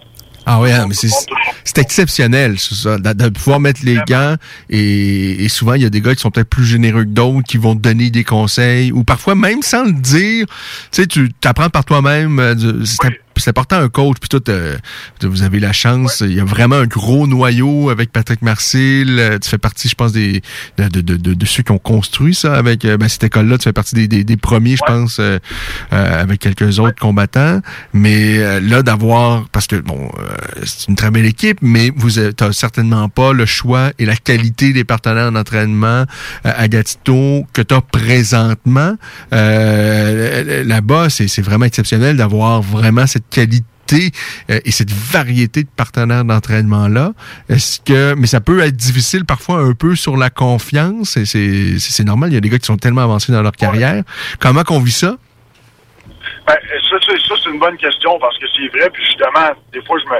Pas que je me suis remis en question, mais des fois, oui, t'as as des pratiques qui vont moins bien que d'autres. Ça, c'est garanti à 100 Mais après ça, tu te dis une chose, c'est comme, ben, tu sais, puis moi, je je- je suis Charles, je veux dire, je vais, euh, j'essaie d'aller avec les gars, euh, le plus avancés pour me donner de la, plus d'expérience. Justement, j'ai pas peur de faire des rondes, comme je te dis, avec, avec, avec tous les gars. C'est sûr que je suis pas le premier à aller dire à, Rumble si ça tente de faire une ronde avec moi. Ça, ça mais tous les 185 livres, les, les 185 livres, les 170, j'ai, je veux dire, je me suis testé avec eux, puis je le sais que j'ai ma place. Mais c'est sûr que oui, des fois, c'est c'est plus difficile. Puis, mais je me souviens que justement, je suis ici avec les meilleurs au monde, puis je me teste avec les meilleurs au monde, qui ont la plupart trois fois plus d'expérience que moi aussi. Donc, je, le sais que j'étais à, la bonne place. Puis, si on repense un peu, que ce soit avec euh, avec mes entraîneurs, que mon, en ville, mon, mon partenaire d'entraînement, le, le- le- lui avec qui je fais le plus de sparring, puis de grappling, puis tout ça, c'est euh, Patrick Marcil. Puis, je veux dire, Pat, pour ceux qui, qui je l'ai dit ça fait longtemps, puis c'est la vérité, il met les gants avec tous les gars, puis il il y a pas de problème avec personne, puis il, il, est, il, il connaît- il est très, très, très solide, euh, Patrick, euh, mon, mon coach ici, Foupat. Donc, je veux dire, il m'a montré des très bonnes techniques, puis ça, ça marche très bien ici. Mais c'est sûr, encore une fois, que il y a des fois qu'il y a des journées plus difficiles que d'autres, mais il faut juste se souvenir que C'est souvent les journées qui vont être les plus payantes à long terme. Exactement. Puis, je veux dire, même au début, quand j'allais à Montréal, lutter avec les gars, tu sais, que j'avais pas trop d'expérience en lutte, avec de côté, etc., ben, tu sais, j'en ai eu des plus difficiles, mais moi, j'ai toujours été un gars de même, puis comme que je voulais faire référence à, à Sifu Pat, mon coach, tu j'ai appris à la dure un peu, mais euh, c'est comme ça un peu que j'ai toujours appris, donc, dans mon élément ici, même quand je me fais brasser, même si je me fais soumettre, etc., ben, je le sais que c'est juste la, tu c'est là que c'est le temps d'arriver dans le gym, tu sais. Puis si je me fais soumettre justement par un gars qui est dans le top 5, c'est juste un exemple, là, euh, j'ai vu que j'ai un background de Kikundo comme Kevin Holland qui se bat ce soir contre Derek Bronson. Derek Bronson, lui, il fait ses camps maintenant. Ça fait quatre combats de suite qu'il est avec euh, Hard Knocks. Puis il fait ses camps ici. Puis écoute, euh, il y a il quatre victoires de suite, si je ne me trompe pas, depuis qu'il est ici. Donc tout pour dire que j'ai un peu le- la, la grandeur puis le gabarit de Kevin Holland. J'ai un peu le style. Donc j'ai été pas mal le main partner de Derek Bronson pour, pour ce, ce, ce camp-là. Donc, euh, tu sais, je veux dire, il est quand même top. Il est quoi, septième au monde, huitième euh, à middleweight. Fait que, tu sais, je suis capable de tenir mon bout contre ce gars-là, ben, je, sais que je suis capable de tenir mon bout contre le gars que je vais affronter à l'effet. Puis, tu comprends qu'est-ce que je veux dire? Oui, oui, oui, oui. Et, je pense que Rory McDonald aussi euh, est allé. Oui, ben, Rory, justement. Rory, écoute, euh, sais, Rory qui est un gars qui, qui, qui est très calme, etc. Il est spécial, Rory. Moi, je l'ai déjà vu, là. Il est. euh, il fait ses affaires, mais quand il m'a vu, il était bien content de me voir, puis j'étais bien content de me voir aussi, parce que j'étais un Canadien, on s'est côtoyé au TriStar, puis justement, tu sais, on a, quand on se voit au gym, on prend du temps ensemble des fois pour driller des, certaines choses, puis tu sais, ça nous a un petit peu rapprochés les deux, donc euh, c'est très, le fun. Et, je sais pas où est-ce qu'il est rendu dans sa tête, Rory, euh, mais euh, ce gars-là, il est tellement talentueux. Je pense que la fin et son séjour à l'UFC et la fin de son séjour au Bellator me laisse un peu songeur à savoir s'il a encore la tête à 100%. Et tu sais, il y a des choses, euh, tu peux être boulanger et parfois pas avoir la tête à 100% à ce que tu vas faire et euh, ça va faire. Là. Tu peux être comme dans bien des choses, mais dans les sports de combat et en MMA, si ton cœur, si ta tête est pas 100% là-dedans, ça se peut que tu sois vraiment pas en mauvaise place et que ça se passe euh, mal. Mais il est tellement talentueux. J'ai bien hâte de voir parce que lui, il y a, a peut-être un million là, qui s'en vient pour lui. Euh, si, ça, si la tête et si le cœur et si tout est, est au sport, ça se peut qu'à la fin de la saison euh, de la PFL, euh, Rory euh, va chercher un petit million euh, supplémentaire. Là. Euh, moi, je pense qu'il est capable à 100% Puis, ben, il m'expliquait ça, puis ça, ça sera pas facile en plan dire. le COVID là, c'est vraiment, spécial toutes les règles. Donc lui, si je me trompe pas, il doit aller là euh, 12 jours avant, faire une- comme il va être en quarantaine quasiment deux semaines avant à l'hôtel tout seul. Pas, je sais pas s'il va y avoir un coach, mais quel coach qui veut partir deux semaines avant, puis après ça, faut que tu fasses une quarantaine deux semaines après. Puis, tu sais, lui, c'est pour ça qu'il a, dû déménager ici, euh, parce qu'il doit être aux États-Unis. Euh, il peut pas toujours faire l'aller-retour euh, pour PFL, euh, retourner au Canada, revenir, c'est trop compliqué avec les quarantaines, etc. Donc, je sais pas trop comment il fonctionne PFL, mais ce sera, tu sais, je veux dire, il y a beaucoup de choses à cause du COVID qui, mettent peut-être des petits bâtons dans les roues. Donc, euh, je suis confiant à 100% qu'il peut gagner ça, mais tu sais, pour, pour, pour lui qui est un papa, un papa de deux enfants, un père de famille, une femme, tu sais, je, c'est sûr que ce sera pas facile émotionnellement, tout ça. Je pense que ça va juste donner de la rage pour, euh, pour, euh, pour ça, pour juste battre plus fort son adversaire, mais il est très talentueux, Rory, honnêtement, puis c'est un, un gars, moi j'aime ça me placer avec, j'aime ça apprendre de lui. Euh, il, il- a une, il a une belle vision du fighting. Puis c'est drôle de voir lui puis Robbie Lawler dans le même gym parce que ça a été pas mal. euh, moi, c'est mon préféré. Je pense que c'est mon combat, un de mes combats préférés euh, de tous les temps, ce combat-là, Robbie Lawler contre le deuxième, le deuxième combat pour la ceinture. là. Et c'est peut-être le combat, j'ai l'impression qu'on a plus revu le Rory après. Et c'est un peu normal là, quand tu. Euh, hey, ça a été ce combat-là, c'est tu as, raison de l'évoquer. là, C'est un des plus beaux, mais des plus durs combats de l'histoire de ce sport-là. C'est- c'était de la, de la folie, là. Vraiment, là, une. euh, quand on parle d'une guerre, là, avec deux gars qui ont absolument, mais absolument tout donné, qui ont puisé aux ressources. Et je sais pas à quel point on peut puiser dans ces ressources les plus loin cachées comme ça. euh, à de multiples reprises dans une carrière. Là. Mais en tous les cas, ce soir-là, les deux l'ont fait et euh, ça nous a donné un, moment extraordinaire. Et euh, Rory figure certainement parmi les gars les plus talentueux de sa division. Le reste à savoir si euh, tout va y être et si ça, à quel point ça va y tenter. Parce que si ça y tente, pensez-vous de là, ça se peut que le Canadien ait cherché un petit million de dollars. Maintenant, euh, qu'est-ce qui t'a amené en fait en Floride? Est-ce que c'est ultimement ou en fait euh, euh, uniquement pour euh, l'entraînement, pour ta carrière, ou ben, la, situation aussi était peut-être un peu plus douce pour la famille d'aller s'installer là, à tout le moins pour quelques semaines, quelques mois? Ben, en fait, moi, pour être honnête, ça fait euh, depuis je suis venu il y a trois ans faire une semaine ici, je, puis je, je suis allé par Radon, je suis allé j'avais amené mon stock.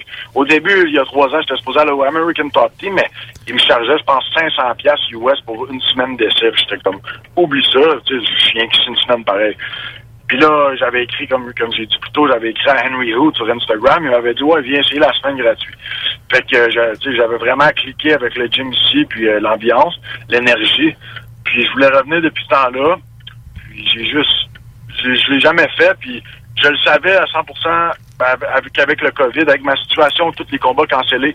Veux, veux pas, euh, je dois être honnête que oui, le- tous les combats, les cancellations, les promoteurs ou les, les même les coachs des adversaires que les promoteurs me, me proposaient, euh, hey, tu veux-tu battre contre lui, par exemple CFFC ou d'autres ligues, ils étaient peut-être réticents. Tu sais, ils prennent pas tout le temps d'aller. C'est écrit sur ta c'est écrit sur Tapology, euh, cancel bout, mais si tu cliques sur cancel bout, ça dit la raison. Donc on voit que sais, c'est pas de ma faute, mais je veux dire, ils prennent pas tout le temps d'aller voir ça. Donc là, ça faisait que le promoteur était peut-être il était pas sûr, ah, il va te choquer? Ben, même si mon agent, ah, pas lui, c'est business is business. Donc euh, pour moi, je le savais que si je voulais me rebattre au Canada, oublie ça. Euh, Puis même, Rise FC, euh, le combat que Théodorou organisait, il y a eu trois combats sur la carte. Ils- eux autres, ils se fiaient à leur pay-per-view. Écoute, j'avais Théodorou, qui, qui est quelqu'un que je connais bien. Je l'ai hébergé chez moi quelques fois à Ottawa aussi quand il devait venir. Puis, j'ai dit, euh, j'essayais de me matcher contre Chris Lieburn, qui est un Ontarien de 4-1. Mais ce gars-là, je pense qu'il peut pas vraiment se battre contre des gars qui sont bons parce que toutes ses victoires, c'est contre des, des, des, des gars assez, assez moyens. Puis, euh, écoute, ça fait longtemps que je, que je veux me battre contre lui. On a pratiquement la même fiche. Mais il veut, il veut jamais rien savoir. Puis là, il avait fait un article comme quoi il voulait se battre sur Rise FC. Donc, moi, je suis allé publiquement. J'ai dit, je veux me battre. J'ai écrit à Elias. J'ai dit, je vais payer mon billet d'avion à moi puis mon coach, mon hôtel. Paye-moi même pas, là. Je m'en fous. C'est à Vancouver. C'est parfait. Puis, écoute, il, m'a même pas répondu, là. Fait que, je me suis dit, non, c'est quoi, laisse faire, je m'en vais essayer ça aux États-Unis. C'est ça que j'ai besoin, c'est ça que je vais faire. Donc, c'est ça que j'ai fait, puis je regrette pas du tout parce que non seulement, tu sais, ça m'a amené une belle expérience, mais aussi ça m'a amené un contrat avec euh, LFA, qui est probablement la plus grosse promotion sous UFC, Bellator et PFL, tu sais, aux États-Unis. Donc, euh, je suis- content de mon choix. Puis, c'est une tu sais, comme je disais, c'est une belle, une belle énergie, ce gym-là. Je trouve que j'ai ma place. Donc, euh, non, c'est le fun. C'est vraiment le fun. Euh, je suis très content. Parle-nous donc de cette entente que tu as parafée avec cette organisation-là, qui est vraiment une porte d'entrée directe vers, euh, vers, l'UFC. Euh, à quoi ça ressemble? Est-ce que tu as déjà un combat de prévu? Ben, en fait, euh, on, je vais, pas mal sûr que je vais me battre en avril. J'attends juste les, les, les, les- la fin- finalisation, si on peut le dire comme ça. Euh, Tu connais avec, justement, on vient d'en parler, l'historique des combats cancellés. Je veux rien annoncer euh, avant, mais inquiète-toi pas, tu vas être euh, un des premiers à savoir euh, lorsque ce sera sûr à 100%. Mais euh, ne sois pas surpris si j'annonce euh, dans une semaine ou deux que je me bats très bientôt. Donc, euh, en ce moment, on regarde pour avril euh, pour LFA faire mon début. J'ai juste signé un contrat d'un combat. Donc, euh, pour moi, c'est un... Je, je le vois comme s'il me donne ma chance. Puis, il me paye bien, donc c'est le fun en plus. Donc, euh, il me paye bien, il paye l'hôtel, il paye l'avion. Donc, c'est vraiment pas une... C'est pas une, une promotion de broche à foin. Donc, euh, je suis très excité pour euh, le futur. euh, Qu'est-ce que le futur... Est-ce que ça veut dire que tu es, donc aux États-Unis au moins jusqu'à jusqu'à ce combat possible-là, jusqu'à avril et peut-être encore plus long, lointain? Euh, ouais, ben en fait, je te dirais, je suis aux États-Unis jusqu'à fin avril. Vais, je vais, le but c'est d'être ici pour me battre, c'est sûr, mais je vais revenir, euh, je vais revenir après, euh, après, après m'être battu. Je crois pas que je resterai plus que, que le mois de mai parce que ça fait quand même bon.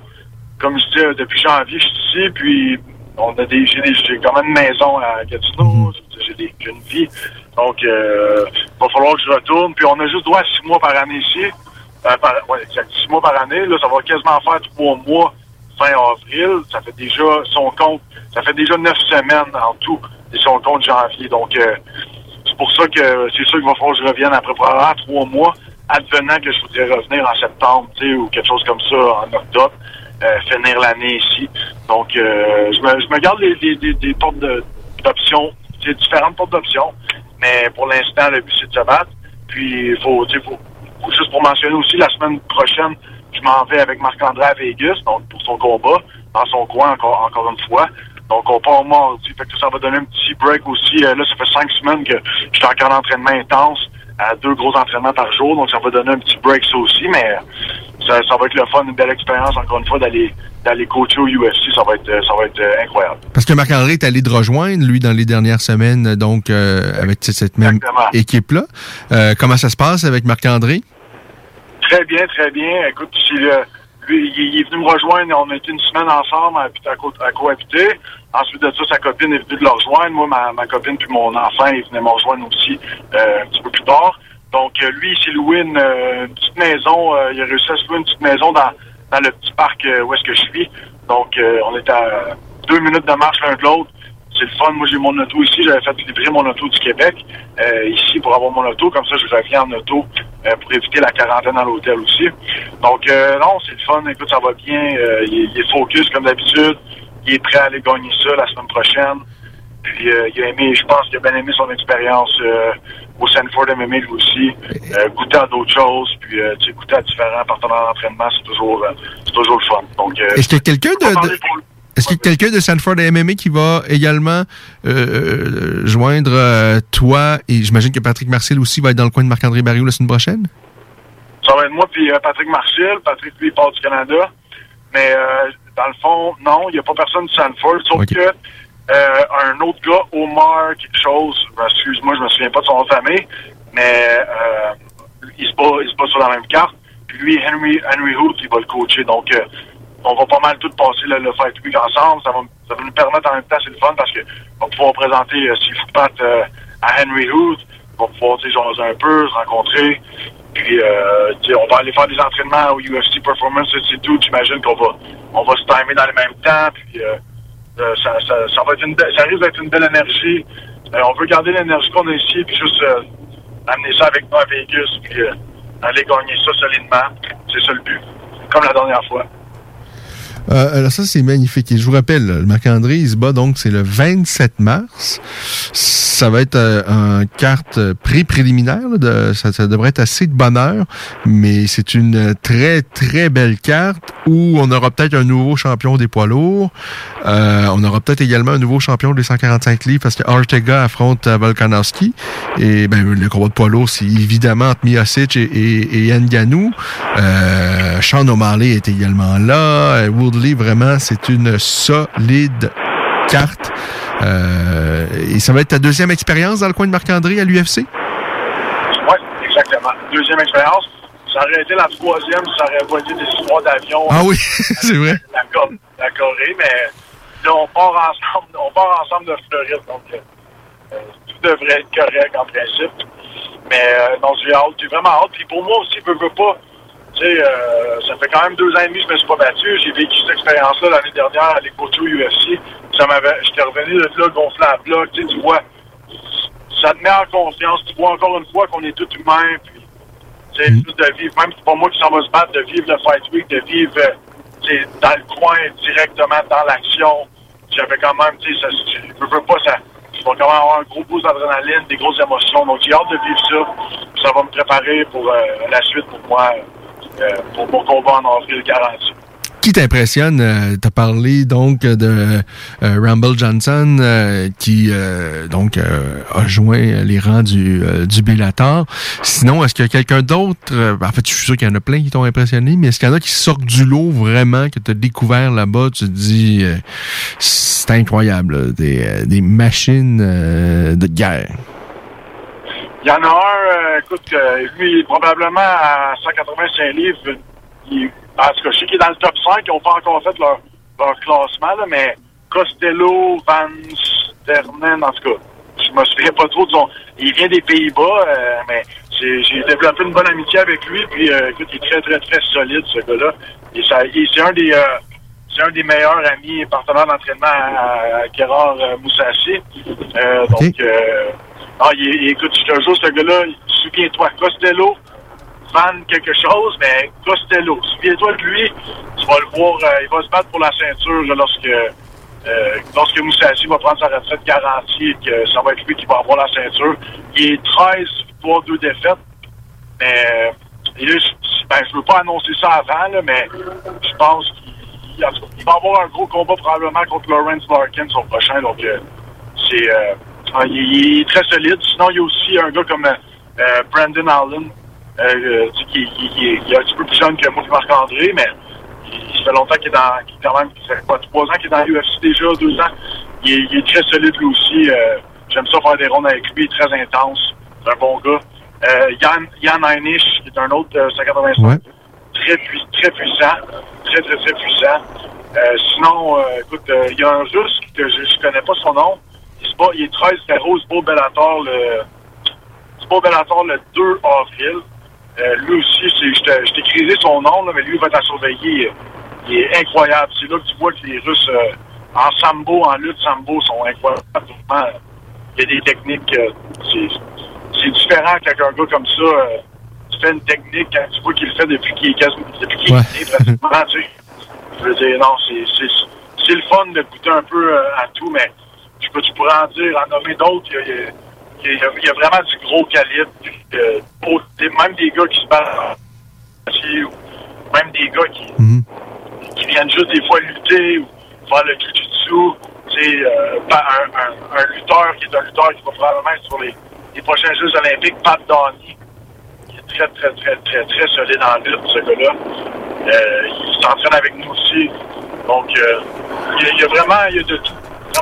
Est-ce qu'il y a quelqu'un qui semble être le, le- le capitaine de l'équipe? Euh, c'est pas nécessairement toujours le meilleur, mais euh, quelqu'un que, on a souvent dit qu'à Daniel Cormier, c'était un peu ça, à, cause de l'âge, euh, il prenait le leadership et tout ça. Est-ce que tu sens qu'il y a quelqu'un là-bas, outre évidemment euh, le coach Henry Roof, est-ce qu'il y a quelqu'un parmi les athlètes, parmi les combattants qui semble être un peu le, le- le capitaine de cette, de cette équipe-là? Ben, je te dirais qu'il y en a peut-être deux, trois, euh, comme par exemple euh, Hong Lang Sang, qui est champion à 185 livres de ONE FC, qui est, qui est euh, très, très, très bon euh, combattant. Lui, ça fait longtemps qu'il est là. Il était, il était aussi le champ- il était double champion ONE FC à 205 et 185. Et il vient de.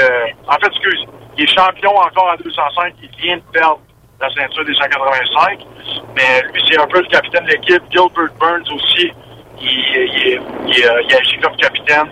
Euh, sinon, un, un, un gars qui est euh, maintenant parmi les, le coaching staff depuis très récemment, Nick Lentz, il vient de prendre sa retraite, puis il avait un gros, gros un, un problème d'œil, il avait un trou dans l'œil, un petit combat, puis là, il a fait son dernier combat sur la même carte que Chandler puis euh, McGregor. Mais euh, lui, il est rendu dans le coaching staff, fait que je te dirais que il prend un petit peu le rôle de capitaine aussi. Mais ça, ça varie, tu sais, des fois, tu as des, ils vont dire à un gars, OK, aujourd'hui, c'est toi qui fais le warm-up ou euh, c'est toi qui, qui termine la classe. Euh, on fait toujours un rassemblement au milieu avec un cri d'équipe. Euh, mais je te dirais que ça, Hong Lang Sang, Gilbert Burns, euh, un, des poids lourds, euh, qui- Steve, de son nom de famille, d'Abellator aussi, il est 6 pieds 8, très très bon, invaincu aussi. Donc, t'as quelques, quelques- Ces gars-là, c'est pas mal les, les rassembleurs, puis ceux qui commencent les warm-up qui finissent la classe. Mais sinon, je dirais que tout le monde s'implique beaucoup. Alors, fantastique. Ça a l'air vraiment d'une belle expérience enrichissante, des partenaires d'entraînement variés, de toutes, euh, qui viennent de partout dans le monde. C'est la beauté de ce sport-là. hein. Euh, Il n'y a pas juste euh, des Américains ou des euh, Brésiliens qui se distinguent. Ça vient de la Russie, ça vient maintenant de la Chine, il y a encore un peu de japonais. ça vient de partout sur la planète. C'est un sport extraordinaire. Tu sembles vivre vraiment une belle expérience enrichissante et enfin un combat. Donc, à quelque part, on souhaite donc pour toi au mois d'avril. On aura l'occasion, j'espère, de, de peut-être de, de s'en parler. Euh, sinon, avant de, de conclure, ben, tu l'as mentionné, Derek Brunson que tu as côtoyé euh, de près dans les dernières semaines. Lui, il va, il fait partie de la tradition principale ce soir face à Kevin Holland, qui lui est vraiment impressionnant. Ben, ce qu'il a fait avec Jacare Souza, un des meilleurs grappleurs euh, de l'histoire de l'UFC. Et euh, comment Alan l'a mis KO, alors sur son dos, lui était sur son dos et il a passé le KO à son adversaire. Euh, il est sur une superbe séquence, euh, semble en confiance. Moi, je pense que c'est quelqu'un qui a eu des moments plus compliqués en début de, à à un moment donné dans sa carrière, comme Kevin Holland, qui là est au, au, au, au sommet, qui semble avoir retrouvé plein de confiance. Je pense que euh, il- il- il est très, très dangereux. Qu'est-ce que tu penses de, de cette rencontre ce soir entre Kevin Holland et puis euh, Brunson? Je pense que ça va être bon. Je pense que Bronson, je pense qu'il va utiliser sa lutte ce soir. Euh, il va juste falloir qu'il fasse attention. Kevin Holland, il est bizarre, son striking. Est, euh, on- on- comme il n'est pas orthodoxe, en fait. On va dire en anglais, mais je le dis en français. Il est non orthodoxe.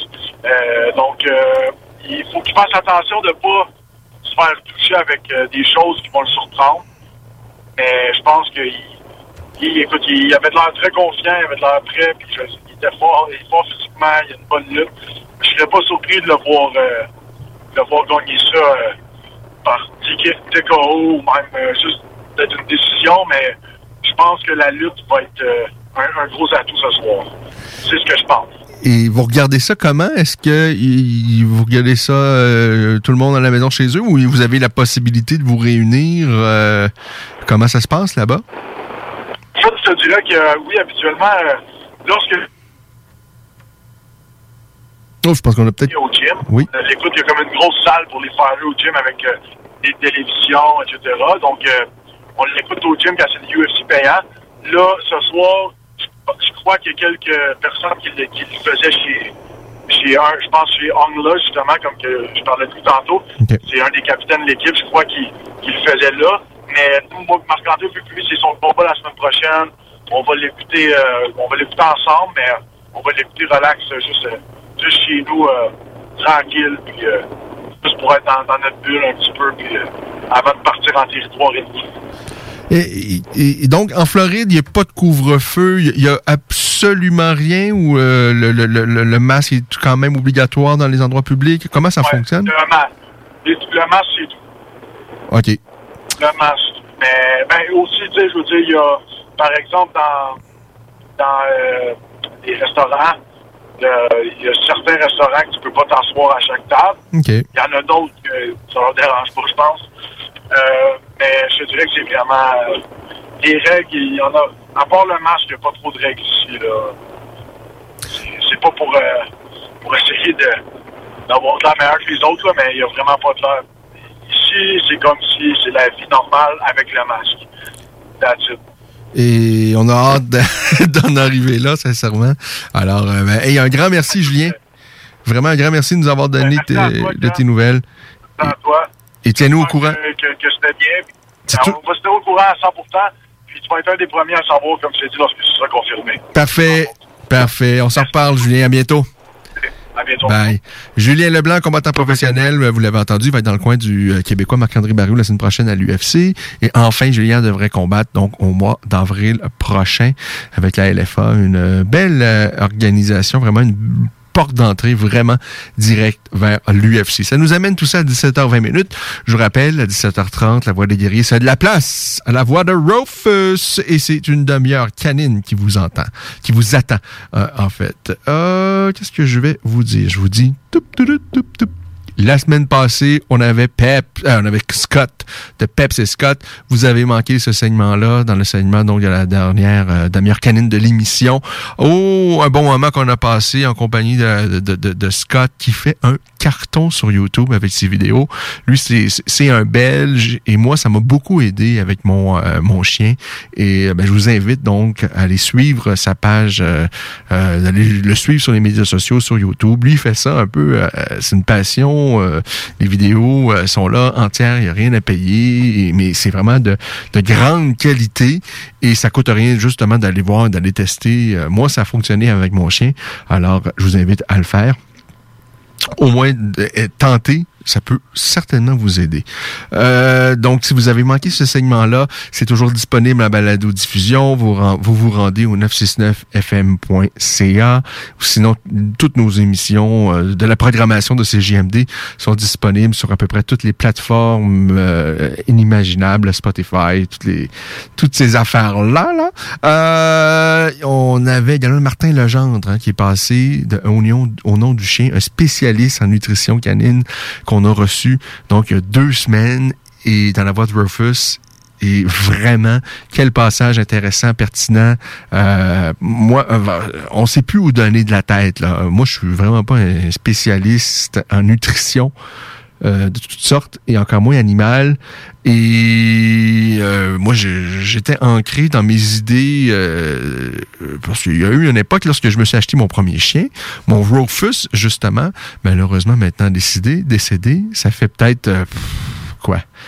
Euh, 15-16 ans, euh, là, je m'étais acheté, mais pour des centaines, si c'est pas des milliers de dollars de livres que j'ai dévorés pour essayer d'en apprendre, mais j'ai l'impression que ça a évolué beaucoup depuis. Et euh, la, nutrition, là, je sais plus où donner de la tête parce qu'on entend plein de choses ici et là, mais le, passage de Martin Le, Tendre à, notre émission, là, en tout cas, moi, j'ai trouvé ça euh, hyper intéressant. Euh, si vous avez manqué ce segment-là, ben, je vous rappelle, toujours disponible à balado diffusion. Lui, c'était pas donc samedi passé, mais l'autre samedi précédent. Et il va revenir samedi prochain. Martin Le Tendre au nom du chien. Si vous avez des questions, envoyez-nous ça vraiment euh, euh, pour en ce qui concerne la nutrition, qu'est-ce qu'on peut donner, qu'est-ce qu'on doit donner, qu'est-ce qu'il ne faut pas euh, à nos chiens, nos petits, nos moyens, nos grands chiens. Alors soyez-y. La semaine prochaine, il est de retour. Sinon, bien écoutez ou même réécoutez son premier passage en balado diffusion.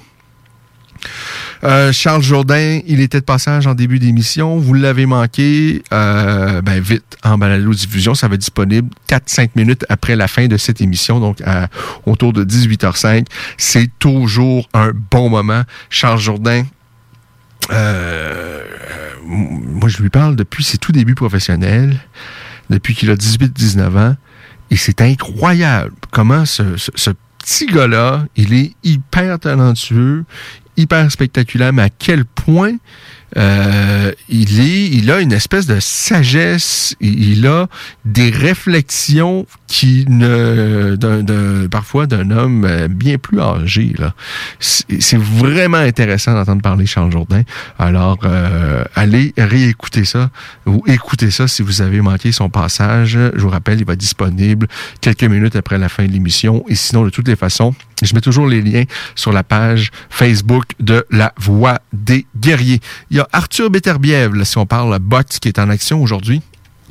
D'ailleurs, je ne sais pas si c'est déjà euh, c'est fait. Il a battu Adam Dallas sans surprise. Alors, victoire d'Arthur Beterbiev, qui avait l'opportunité de boxer devant les siens en Russie aujourd'hui. Et avec le décalage horaire, décalage horaire ça vient de ce clair, cette histoire-là.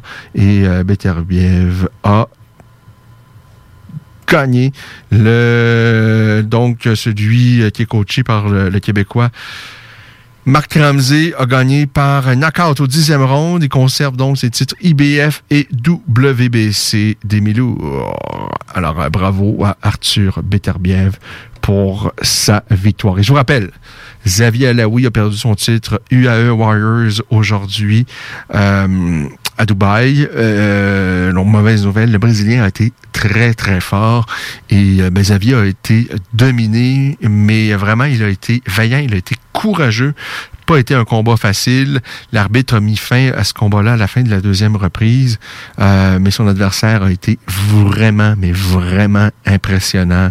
Euh, la qualité des euh, des euh, des athlètes euh, maintenant dans les grandes organisations comme UAE Warriors, il y a vraiment du monde solide. Et, Xavier est l'un de ceux-là, mais malheureusement aujourd'hui, à Dubaï, Vinicius de Oliveira était trop fort. Il s'est montré intraitable. Et le Brésilien l'emporte donc par TKO à la deuxième reprise. En revanche, le combat mettant en vedette Corinne Laframboise s'est également terminé à la deuxième reprise, mais cette fois-ci en faveur de la Québécoise. Corinne l'a emporté et par sa marque de commerce, clé de bras pour Corinne Laframboise. Brillante victoire. Tout ça, ça s'est déroulé aujourd'hui. Et je vous rappelle que ce soir, l'UFC vous propose un événement euh, sur papier. C'est pas la carte du siècle, mais il y a des petites choses intéressantes, dont le combat principal entre Brunson et Kevin Holland, qui lui, euh, ça peut venir de tous les sens. Là. Des techniques inusitées, mais euh, néanmoins, néanmoins efficaces. Leonardo Santos, lui et son frère Fabi, Wagné Fabiano, ben surtout ont donné beaucoup pour le Québec. Wagné a enseigné ici au Québec euh, euh, pendant quand même, je dirais, le, début de, la croissance du sport au Québec. Wagné Fabiano fait partie de ça. C'est le frère de Léo Santos. Alors, Léo Santos revient dans la cage aujourd'hui. Ça fait un moment. On le voit, on le voit trop peu, Léo Santos. Et, lui, pourtant, il faut que les choses s'accélèrent parce qu'il est sur une superbe séquence. Euh, il, ne fait que gagner, mais il doit approcher. Euh, attendez que j'aille voir ça, Léo. Oui, euh, je pensais qu'il allait avoir 40 ans. Il a 41 ans, euh, Leonardo Santos. Alors, lui, il est en action sur la carte de ce soir. Ça, faut pas manquer ça. Vous savez à quel point il peut être dangereux au sol et maintenant, il est euh, vraiment pas mauvais non plus debout. Il affronte Grant Dawson. Il y a également sur cette carte-là, ben oui, un, combat de gros garçon, on aime toujours ça. Tai Tuivasa, ça c'est celui euh, qui boit euh, de la bière dans ses souliers à la fin de ses combats. Il fera probablement pas en temps de pandémie par contre. Il affronte Harry Oshnocker quelque chose comme ça. Combat de gros garçons pour vous divertir ce soir. Pause!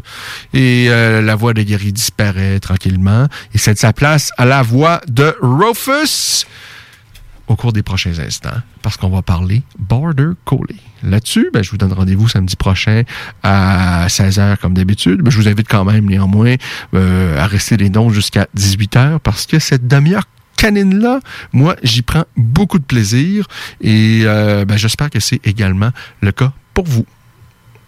Chez Rinfraie Volkswagen Levy, c'est la vente démonstrateur. Exemple, 6 000 de rabais sur l'Atlas Cross, 10 000 sur le Arteon, 11 000 sur notre Tiguan Rouge, 18 000 de rabais sur la e-Golf électrique orange. Détail, Rinfraie Volkswagen Levy. Le passe-partout service et bonne chère vous attend ce samedi 20 mars dès 9h aux entrées E et G des Galeries de la Capitale. C'est un rendez-vous pour vous procurer une des 10 000 copies. Plus de 150 prix de présence sur place, tels que Shaker, Portofino, Benny Sagamité, Fromagerie Victoria et les Galeries de la Capitale. Le passe-partout, un produit de l'Antidote Média.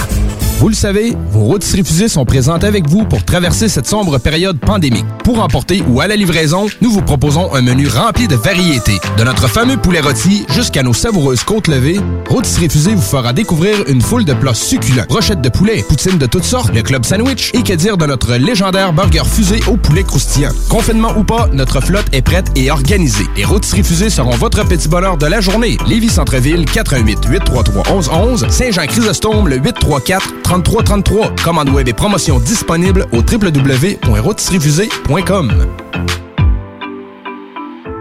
Hey Marcus, on fait un jeu, OK? Hey, wow, du gros fun! On joue à Dis-moi quelque chose qu'il n'y a pas au dépanneur Lisette. Vas-y. Ben déjà, en partant, je te dirais que ça serait plus facile de dire qu'est-ce qu'il y a au dépanneur Lisette, comme des produits congelés, des bières de microbrasserie, des charcuteries, plein de produits locaux et même des certificats cadeaux que tu peux mettre le montant que tu veux. Ouais, c'est vrai qu'il y a pas mal d'affaires au dépanneur Lisette. 354 Avenue des Ruisseaux, à Pintendre. Allez le voir par vous-même. 96.9, l'alternative radiophonique. Il est maintenant 17h31 minutes et c'est la voix de Rufus qui prend l'antenne pour votre demi-heure canine hebdomadaire. On va parler donc chien. La semaine dernière, on a parlé euh, euh, un peu par la bande du Border Collie parce qu'on recevait Scott de Pep et Scott euh, qui, lui, cartonne sur les médias sociaux en Belgique. C'est un Belge et j'avais vu ses vidéos sur YouTube. Ça m'a beaucoup aidé pour mon chien et je voulais absolument lui parler. On a eu cette opportunité-là. Et là, ben, je voulais en apprendre un peu davantage sur le Border Collie. Et euh, fait quelques recherches et euh, on se retrouve avec au bout du fil quelqu'un qui, euh, ben, de- le monde est petit, euh, parce qu'elle m'a dit un peu plus tôt cette semaine qu'elle travaillait, je pense, ici même à Lévis. Geneviève Pronovo, bonsoir. Bonsoir. Ben, merci beaucoup d'avoir accepté l'invitation. Ça fait plaisir. Alors, euh, vous euh, occupez, euh, vous êtes, je pense, présidente de l'association du Border Collie de Québec, du Québec? Exact. Exactement. Alors, d'après, ben, qu'est-ce que c'est que cette association-là? Ça sert à quoi? C'est pour qui? Est-ce que c'est, ça concerne uniquement les propriétaires de Border Collie?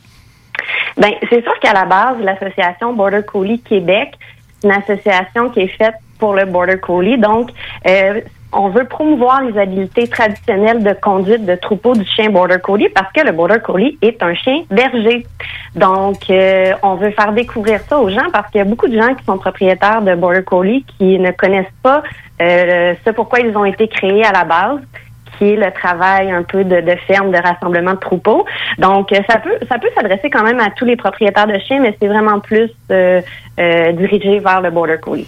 Vous, qu'est-ce qui a amené, dans un premier temps, les chiens dans votre univers, dans votre euh, dans votre vie, et euh, qu'est-ce qui fait en sorte que ben, votre cœur, je devine, s'est dirigé davantage vers le Border Collie? Exact. Dans le fond, à la base, c'est parti d'un berger australien, donc drôlement. Donc, mon premier chien euh, étant un berger australien, on cherchait une activité à faire avec lui. Puis euh, mon chum, en regardant un petit peu sur, euh, sur Internet, a trouvé une, un endroit où on pouvait aller faire essayer le, le rassemblement de troupeaux, le herding, à notre chien berger. Donc, euh, tout est parti de là il y a huit ans. Euh, c'est parti par un essai d'une activité avec mon chien et ensuite c'est devenu une passion et c'est là que j'ai euh, eu la chance d'avoir ma première Border Collie euh, de lignée de travail, Sky. Et depuis ce temps-là, ben un, un coup que tu tombes en amour avec ça, ben ça devient ta passion. Et là est arrivé euh, euh, plusieurs choses, euh, des compétitions un petit peu aux, États-Unis, en Ontario. Euh, J'ai même eu la chance d'aller en France faire des compétitions de rassemblement de troupeaux de moutons avec ma Border Collie. Ensuite, l'année passée, on a, on a même décidé d'avoir une petite bergerie euh, seulement pour pouvoir travailler mes deux Border Collies sur, euh, sur moutons. Euh, donc, c'est vraiment devenu euh, une passion. Ça, c'est- vraiment. Moi, je suis un amoureux des chiens, mais là, vous me parlez, c'est un autre monde, des compétitions et tout ça. C'est un monde que je ne connais pas et je suis content, on en apprendre davantage aujourd'hui. Est-ce que vous avez. Est-ce que je comprends, vous avez délaissé un peu le berger australien au dépens du, euh, du Border Collie? Parce que physiquement, il me semble que ce sont les mêmes. D'ailleurs, je pense que le berger australien descend plus ou moins du Border Collie. Euh, Qu'en est-il? Plus, plus ou moins. C'est une race de chien berger que j'adore aussi parce que j'en ai un. Euh, je suis plus allée vers le, le Border Collie parce que euh, pour moi, ben, je suis tombée en amour avec son euh, avec son, son style au travail, avec son tempérament, euh, avec son son look aussi. Même si on choisit pas un chien pour un, un look, mais c'est quand même ça. Euh, puis euh, puis j'aime les deux races, mais ma race de cœur est le Border Collie. Est-ce que je comprends? Est-ce que vous avez encore les deux? Euh, Oui, dans le fond, j'ai un berger australien et deux border collies présentement. Alors physiquement, euh, à l'œil, est-ce que c'est les, est-ce que ça, il me semble que ça se ressemble beaucoup? C'est quoi les, les, les- les principales distinctions? Ben, les principales distinctions, souvent, ça va aller, bon, euh, parce qu'il n'y a pas un standard de, de border collie dans le sens que oreille droite, oreille, euh, oreille euh, penchée, euh, poil court, poil long, euh, brun, noir, blanc. Il n'y a pas vraiment de standard. Je vous dirais plus avec le berger australien, ce qui va les différencier souvent, c'est la queue. Euh, parce qu'il y a des bergers australiens qui ont la queue très courte ou qui n'ont pas de queue. Donc, euh, donc je voudrais c'est la grosse différence. Ensuite, sur le travail de rassemblement de troupeaux, ils ne travaillent pas de la même façon, donc c'est différent. Mais en termes de tempérament, c'est quand même un chien qui peut se ressembler là, pour, euh, pour monsieur, madame, tout le monde. Et c'est un chien qui peut, ben, qui était très exigeant parce que le border collie, parce qu'il a de grandes capa- capacités. Et là, je parle pas juste physiquement, mais euh, mentalement également. C'est un chien qui a besoin d'être occupé et pas juste d'être promené, d'être défié aussi mentalement. Euh, Corrigez-moi là. euh, Non, si je- c'est c'est exactement ça. Euh, vous en avez parlé un petit peu là, avec Scott euh, la semaine dernière, puis c'était vraiment intéressant parce que euh, à un moment donné, il a dit ses qualités, c'est ses défauts, quelque chose dans, dans ces mots-là. C'est exactement ça. Euh, ça peut être le meilleur des chiens si ses besoins physiques et mentaux sont comblés. Mais si c'est pas comblé, ça va être le pire des chiens. Puis malheureusement, mais en ce moment, le Border Collie est la race la plus euh, la plus en refuge présentement. Il paie un peu de, de sa popularité parce que euh, ben souvent c'est ça, hein, c'est un coup de cœur esthétique un peu. on, on trouve beau un chien, on le veut, ça a l'air le fun. Et pour ceux qui regardent les vidéos de, Scott et, et, et, Peps que, que et Scott que moi j'ai découvert dans les derniers mois, c'est sûr que là t'as envie d'avoir un border collie parce que ça a l'air d'écouter tout ça, euh, ça hyper facile, mais on voit pas tout le travail qu'il y a euh, qu'il y a derrière. Il faut vraiment vraiment euh, l'occuper mentalement et, physiquement. Euh, Qu'est-ce que ça exige en fait pour vous quotidiennement vos, vos chiens? Oui. Ben, comme tu l'as dit, c'est très énergique, c'est agile, c'est athlétique, c'est actif. Un border collie, ça veut se rendre utile. Ça veut travailler, ça veut travailler pour son maître. Euh, c'est très fidèle à son maître, très réceptif aux demandes. Euh, donc, c'est sûr que euh, quand on voit, c'est souvent les gens disent, ah, les border collies, c'est les meilleurs chiens du monde. Si vous voyez un border collie qui est équilibré, qui, a, qui a bien été, j'aime pas le mot dressé, mais c'est quand même ça, c'est sûr que ça peut être différent si vous connaissez pas la race puis vous en adoptez un. Donc, c'est sûr que moi, tout part par l'obéissance euh, de base jeune chiot, mais après ça, il faut s'attendre à ce que c'est un border collie. Ben oui, ça va peut-être essayer de vous manger les mollets. Ça va peut-être vouloir essayer de rassembler les écureuils. Ça va peut-être vouloir rassembler les enfants dans la cour. Donc, c'est des choses qu'il faut accepter, mais qu'il faut savoir aussi comment les, les prévenir puis les travailler. faut canaliser ça, parce que ce potentiel-là, s'il n'est pas bien dirigé, là, ça peut foutre le bordel. Euh, pas possible. Exact. Exactement. Le travail, là, c'est ce qu'ils préfèrent. Fait que vous, les gens doivent réussir à canaliser son énergie en lui offrant des activités physiques et mentales. Sinon, il va s'en trouver un job. Il est hyper intelligent. Hein? Donc, euh, s'il est pas assez stimulé, ben là, c'est ça. Ça arrive sur un border collie quand vous revenez à la maison qui a mangé un bout de divan, euh, qui détruit les objets, euh, qui court après les ombres, euh, qui, qui jappe. Donc, euh, mais si c'est un chien qui est bien encadré, euh, que vous réussissez à rendre votre border collie bien équilibré, ben ça va être ça va être le meilleur chien du monde. Euh, vous, l'avez acheté d'un d'un éleveur, donc je présume votre border collie. Euh, Est-ce que vous avez peut-être même un éleveur à, à recommander? Euh, j'ai pas d'éleveur à recommander. Euh, moi, ce que je recommande, par contre, c'est vraiment d'aller vers des éleveurs qui sont responsables, parce que malheureusement, il y a des éleveurs qui, qui, qui ne le sont pas.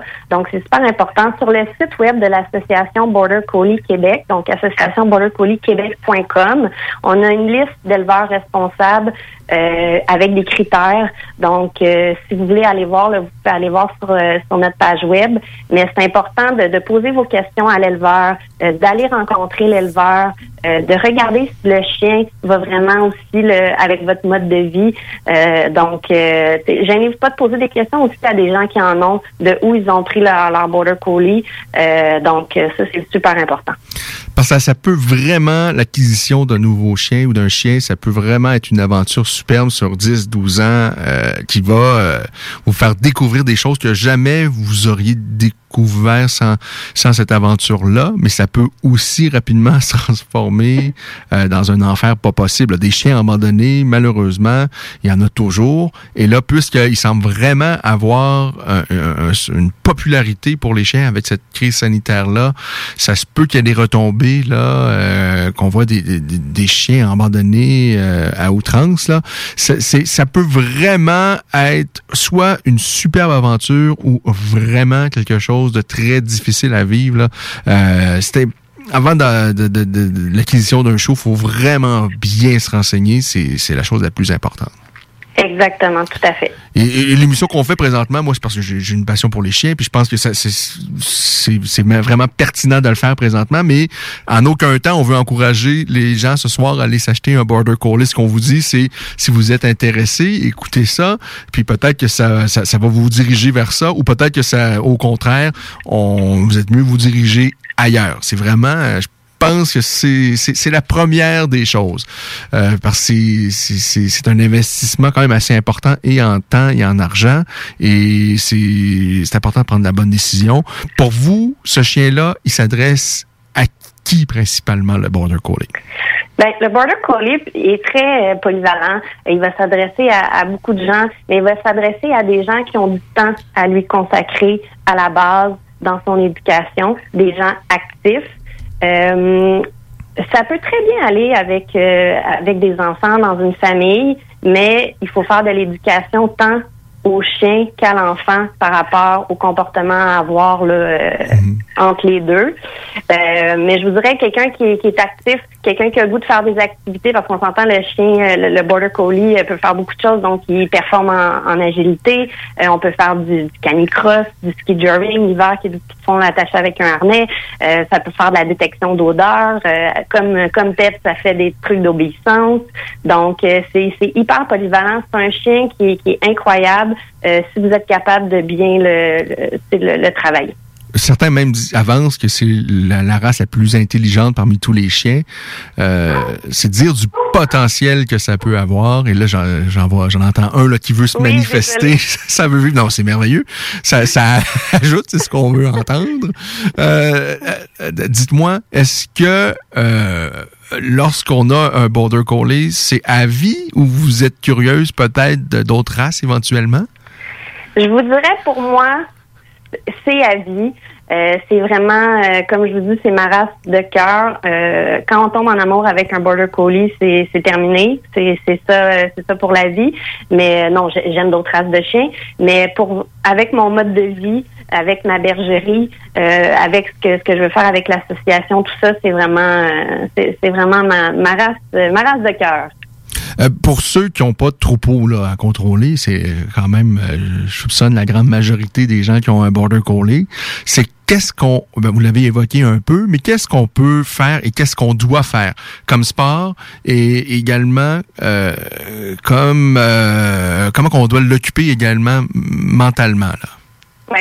Un truc qui est super important, là, euh, le Border Collie, je l'ai dit plus tôt, il veut travailler avec vous. Il veut avoir une relation avec vous, avec votre famille. Donc, euh, laisser un chien dans une cour courir pendant la journée, ça va pas l'épuiser. Donc, c'est important que vous fassiez des activités qui ont une interrelation avec vous. Donc, euh, je l'ai dit ouais un petit peu plus tôt, là, tout ce qui est euh, activité physique comme, euh, ben, c'est sûr, le rassemblement de troupeaux, même si les gens, en majorité, n'ont pas un troupeau de, moutons ou de, vaches, je, comprends.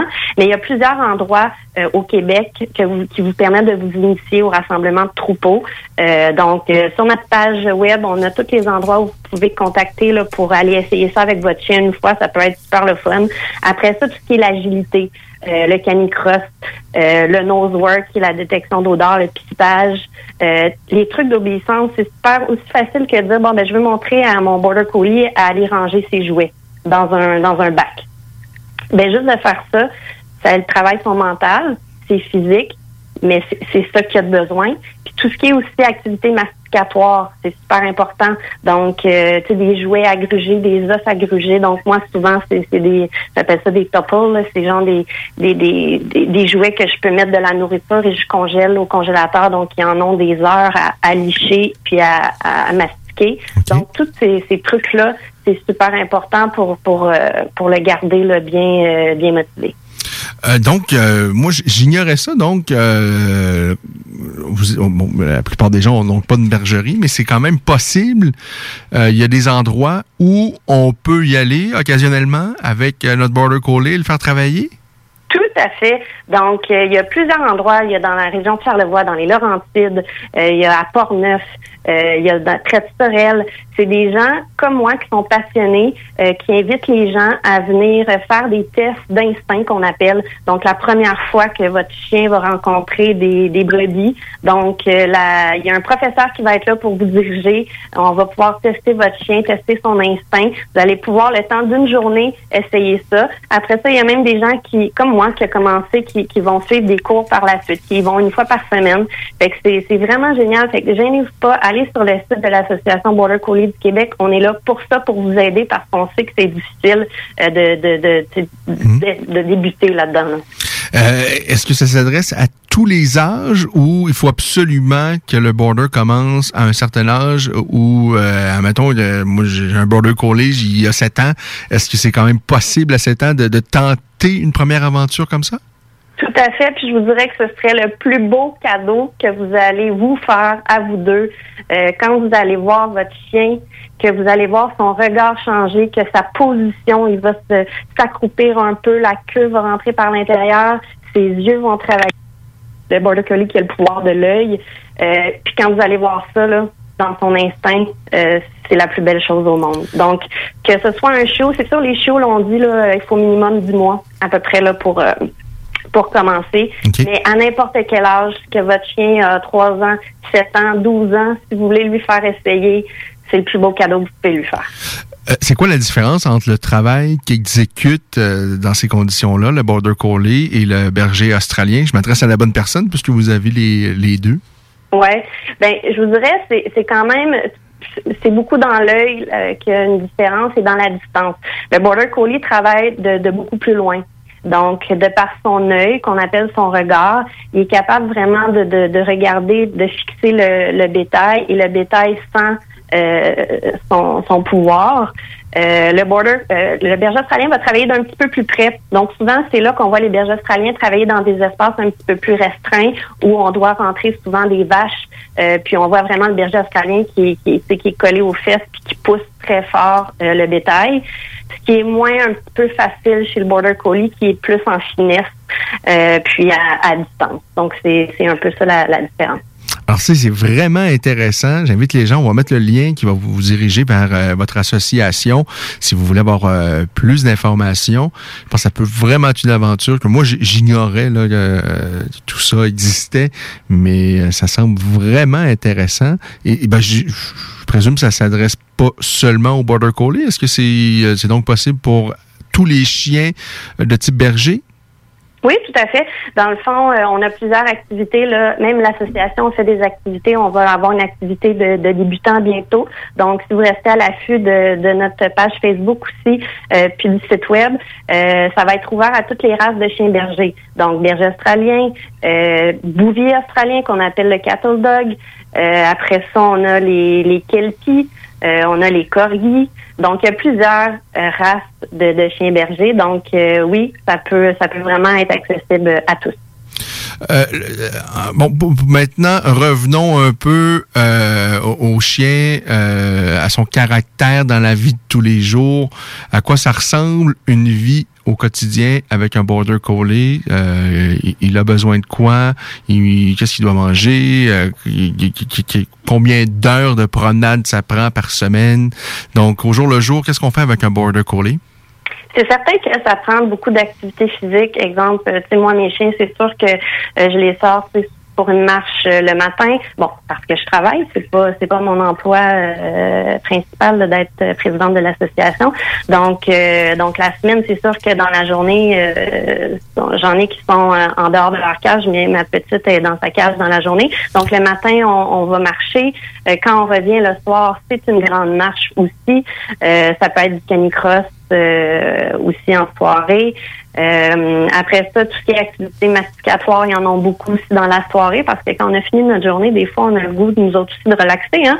Puis on veut que leur switch soit off, même si euh, ils ont été dans la maison toute la journée tout seuls. Ça, c'est c'est des trucs intéressants parce qu'on on va se le dire, là. Euh, on sait qu'il faut les promener, nos chiens, il faut les sortir. Puis je pense que la, la- la grande majorité des, des, des propriétaires de chiens ont compris ça. Mais des fois, à moins 30, après une dure journée de travail ou une journée d'automne où il pleut à n'en plus finir, ça nous tente un peu moins. Alors, il y a peut-être des trucs qu'on peut utiliser pour les épuiser, pour les faire travailler euh, à la maison euh, sans toujours les sortir là une heure et demie, deux heures par jour. Exactement. Donc, il y a plein de jouets interactifs qui se vendent sur le marché qui sont super intéressants euh, pour euh, pour tout ce qui est ça. Puis, euh, pratiquer des trucs aussi, c'est des choses faciles. Hein? Euh, tu sais, on veut que notre chien euh, passe entre nos jambes ou on veut se faire des parcours d'agilité à l'intérieur. Ça prend pas grand-chose. Il y a plein de vidéos sur YouTube que vous pouvez aller voir euh, qui peut être euh, super intéressant. C'est sûr que mes chiens aussi, je les travaille hein, quasiment tous les jours là, en bergerie, mais pas l'hiver. Donc, c'est pour ça que l'hiver, je dois user de stratégies autres pour, pour les épuiser un petit peu. Mais sinon, l'été, c'est sûr qu'ils travaillent pas mal à tous les jours là, à la ferme. Mais, mais sinon, c'est de trouver des, des, façons originales, mais il y a, il y a plusieurs là, façons de les stimuler. Euh, Est-ce que d'ordre général, ce sont des chiens qui s'entendent bien. Est-ce que, bon, vous, vous c'est le cas, vous avez donc trois chiens à la maison, mais euh, pour le commun du mortel, est-ce que un border collie s'entend bien avec les autres chiens, sachant que c'est un, un chien de troupeau, peut-être qu'il peut pas s'entendre avec certaines autres races? Qu'en est-il en fait? Ouais, c'est c'est pas qu'il s'entend pas avec les autres races. Il y a des border collies là, qui, qui vont être euh, super sociables, tout ça. Moi, le, le bémol que je mets, c'est les parcs à chiens. Euh, les c'est pas nécessairement un chien de parc à chiens. Euh, dans la majorité des cas, le Border Collie n'a pas besoin de socialiser avec d'autres chiens.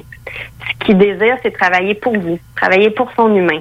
Donc, d'arriver dans un endroit où il y a des chiens qui courent partout, euh, ben là, ça va stimuler son instinct de, de rassemblement. Il peut créer des, des problématiques, euh, des petits mordillements sur d'autres chiens, des trucs comme ça. Fait que c'est peut-être pas le meilleur endroit, mais euh, moi, honnêtement, mes, mes, mes trois chiens, quand ils voient d'autres chiens, sont super équilibrés. Mais c'est peut-être pas les chiens les plus sociables dans le sens qu'ils veulent être avec moi. Si je suis là, ça va bien. Les autres chiens, c'est plus ou moins intéressant. OK. Et avec d'autres animaux, ça peut coexister avec un chat, par exemple? Euh, oui, oui, ça, ça, ça, peut fonctionner très bien. Euh, c'est sûr qu'il peut avoir un petit peu d'instinct de prédation euh, quand il se rencontre la première fois, mais non, si on détourne l'attention du, du chien, euh, à un moment donné, il se rendra plus compte que le chien est là, puis euh, ça, peut très bien fonctionner, oui. Bon, le Québec, c'est un endroit quand même particulier, c'est-à-dire qu'on a euh, des hivers qui peuvent être très rigoureux. Heureusement, ça n'a pas vraiment été le cas cette année, mais on sait à quel point parfois il y a des hivers, c'est pas drôle. Il y a des journées qui peuvent être euh, d'une froidure vraiment euh, désagréable. Et à l'inverse, ben, l'été, on a des journées quand même très, très humides.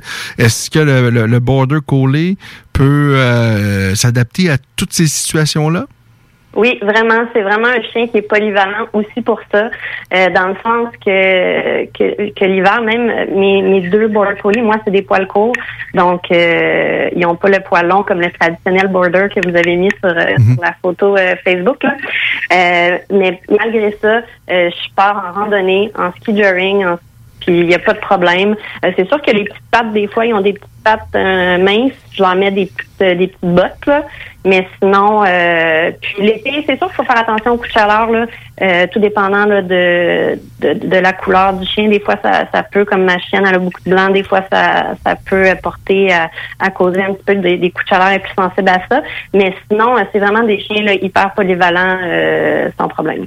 Et il ben, faut aussi qu'on, lorsqu'on se procure un chien faire les calculs parce que euh, oui, il y a l'acquisition qui peut, euh, tout dépendant de mais je pense qu'on peut parler d'autour de 2000, autour de, peut-être un peu plus, euh, ça ressemble à ça. Mais après ça, il faut nourrir.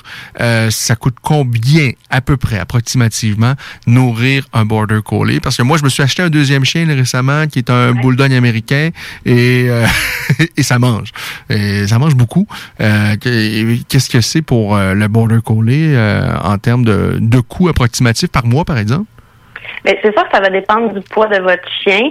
Donc, mes deux chiennes ont un poids d'à peu près 32 livres, donc c'est pas des c'est pas des gros formats euh, comme mon berger salien il pèse 70 livres, donc c'est pas du tout la même chose. Euh, mais mes deux bordeurs, euh, c'est ça, moi je nourris au cru. donc je, je, je suis un peu maniaque des gamelles de mes chiens, donc il y a plusieurs suppléments dedans, il y a des légumes, donc ça me prend un bon 30 minutes de faire leur gamelle le matin et soir parce qu'il y a différentes choses dedans. mais c'est sûr qu'on on tourne au en haut de 100 dollars par mois.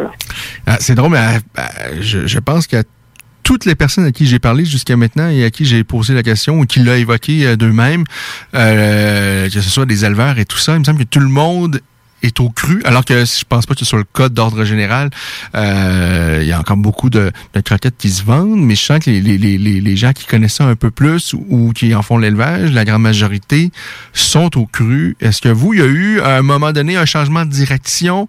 Qu'est-ce qui, qui fait en sorte que vous les nourrissez au cru? Est-ce que vous remarquez une différence?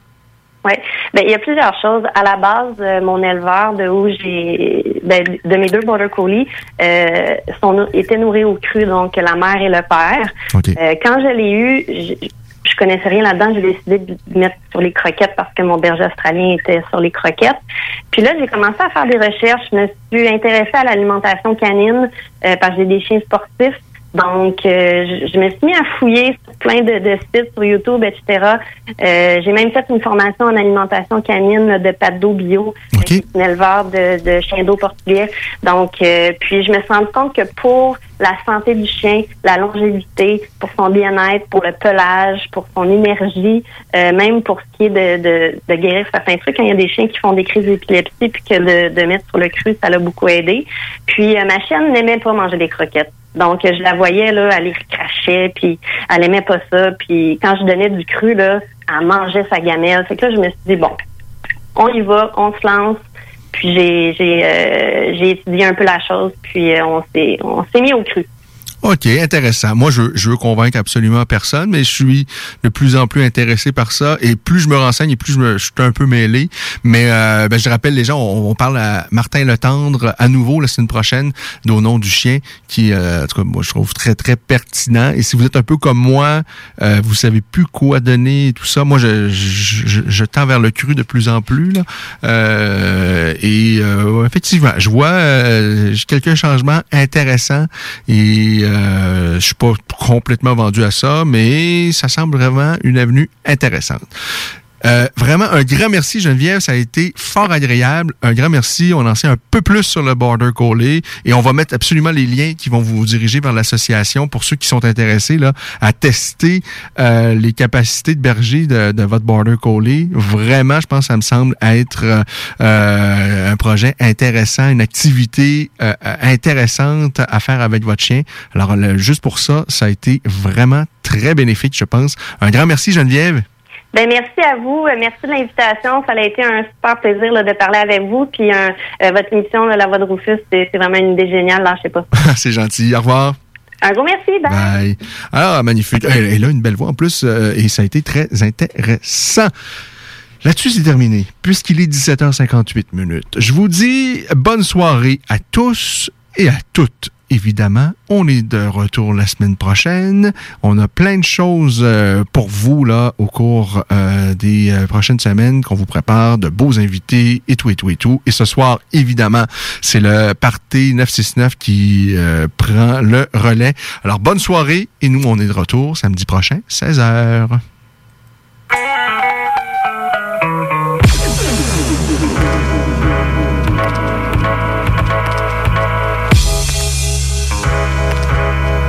CJMD. Chez Lévi Carrier Pneumécanique, comme on est un service essentiel, on croit être bien placé pour savoir ce qui est essentiel ou pas essentiel. Puis l'entretien préventif, on pense que c'est essentiel. Parce que tu veux surtout pas tomber en panne à 7h45, chez Lévi Carrier jusqu'au 1er avril, on offre le financement à 0% sur tous les entretiens préventifs ou les réparations. Tous les détails et conditions sur lévicarrier.com. Hey, salut la gang, je veux vous parler de Clôture Terrien. Clôture Terrien, c'est une entreprise de Québec avec plus de 15 ans d'expérience qui se spécialise en vente et installation de clôtures de tout genre. Profitez de votre cours avec une clôture offrant intimité et sécurité. Que ce soit pour une clôture en bois, en verre, ornementale, en composite ou en maille de chaîne, communiquez avec les meilleurs de l'industrie au 418 473 2783 clôtureterrien.com. When you make decisions for your company, you look for the no-brainers. And if you have a lot of mailing to do, stamps.com is the ultimate no-brainer. It streamlines your processes to make your business more efficient, which makes you less busy.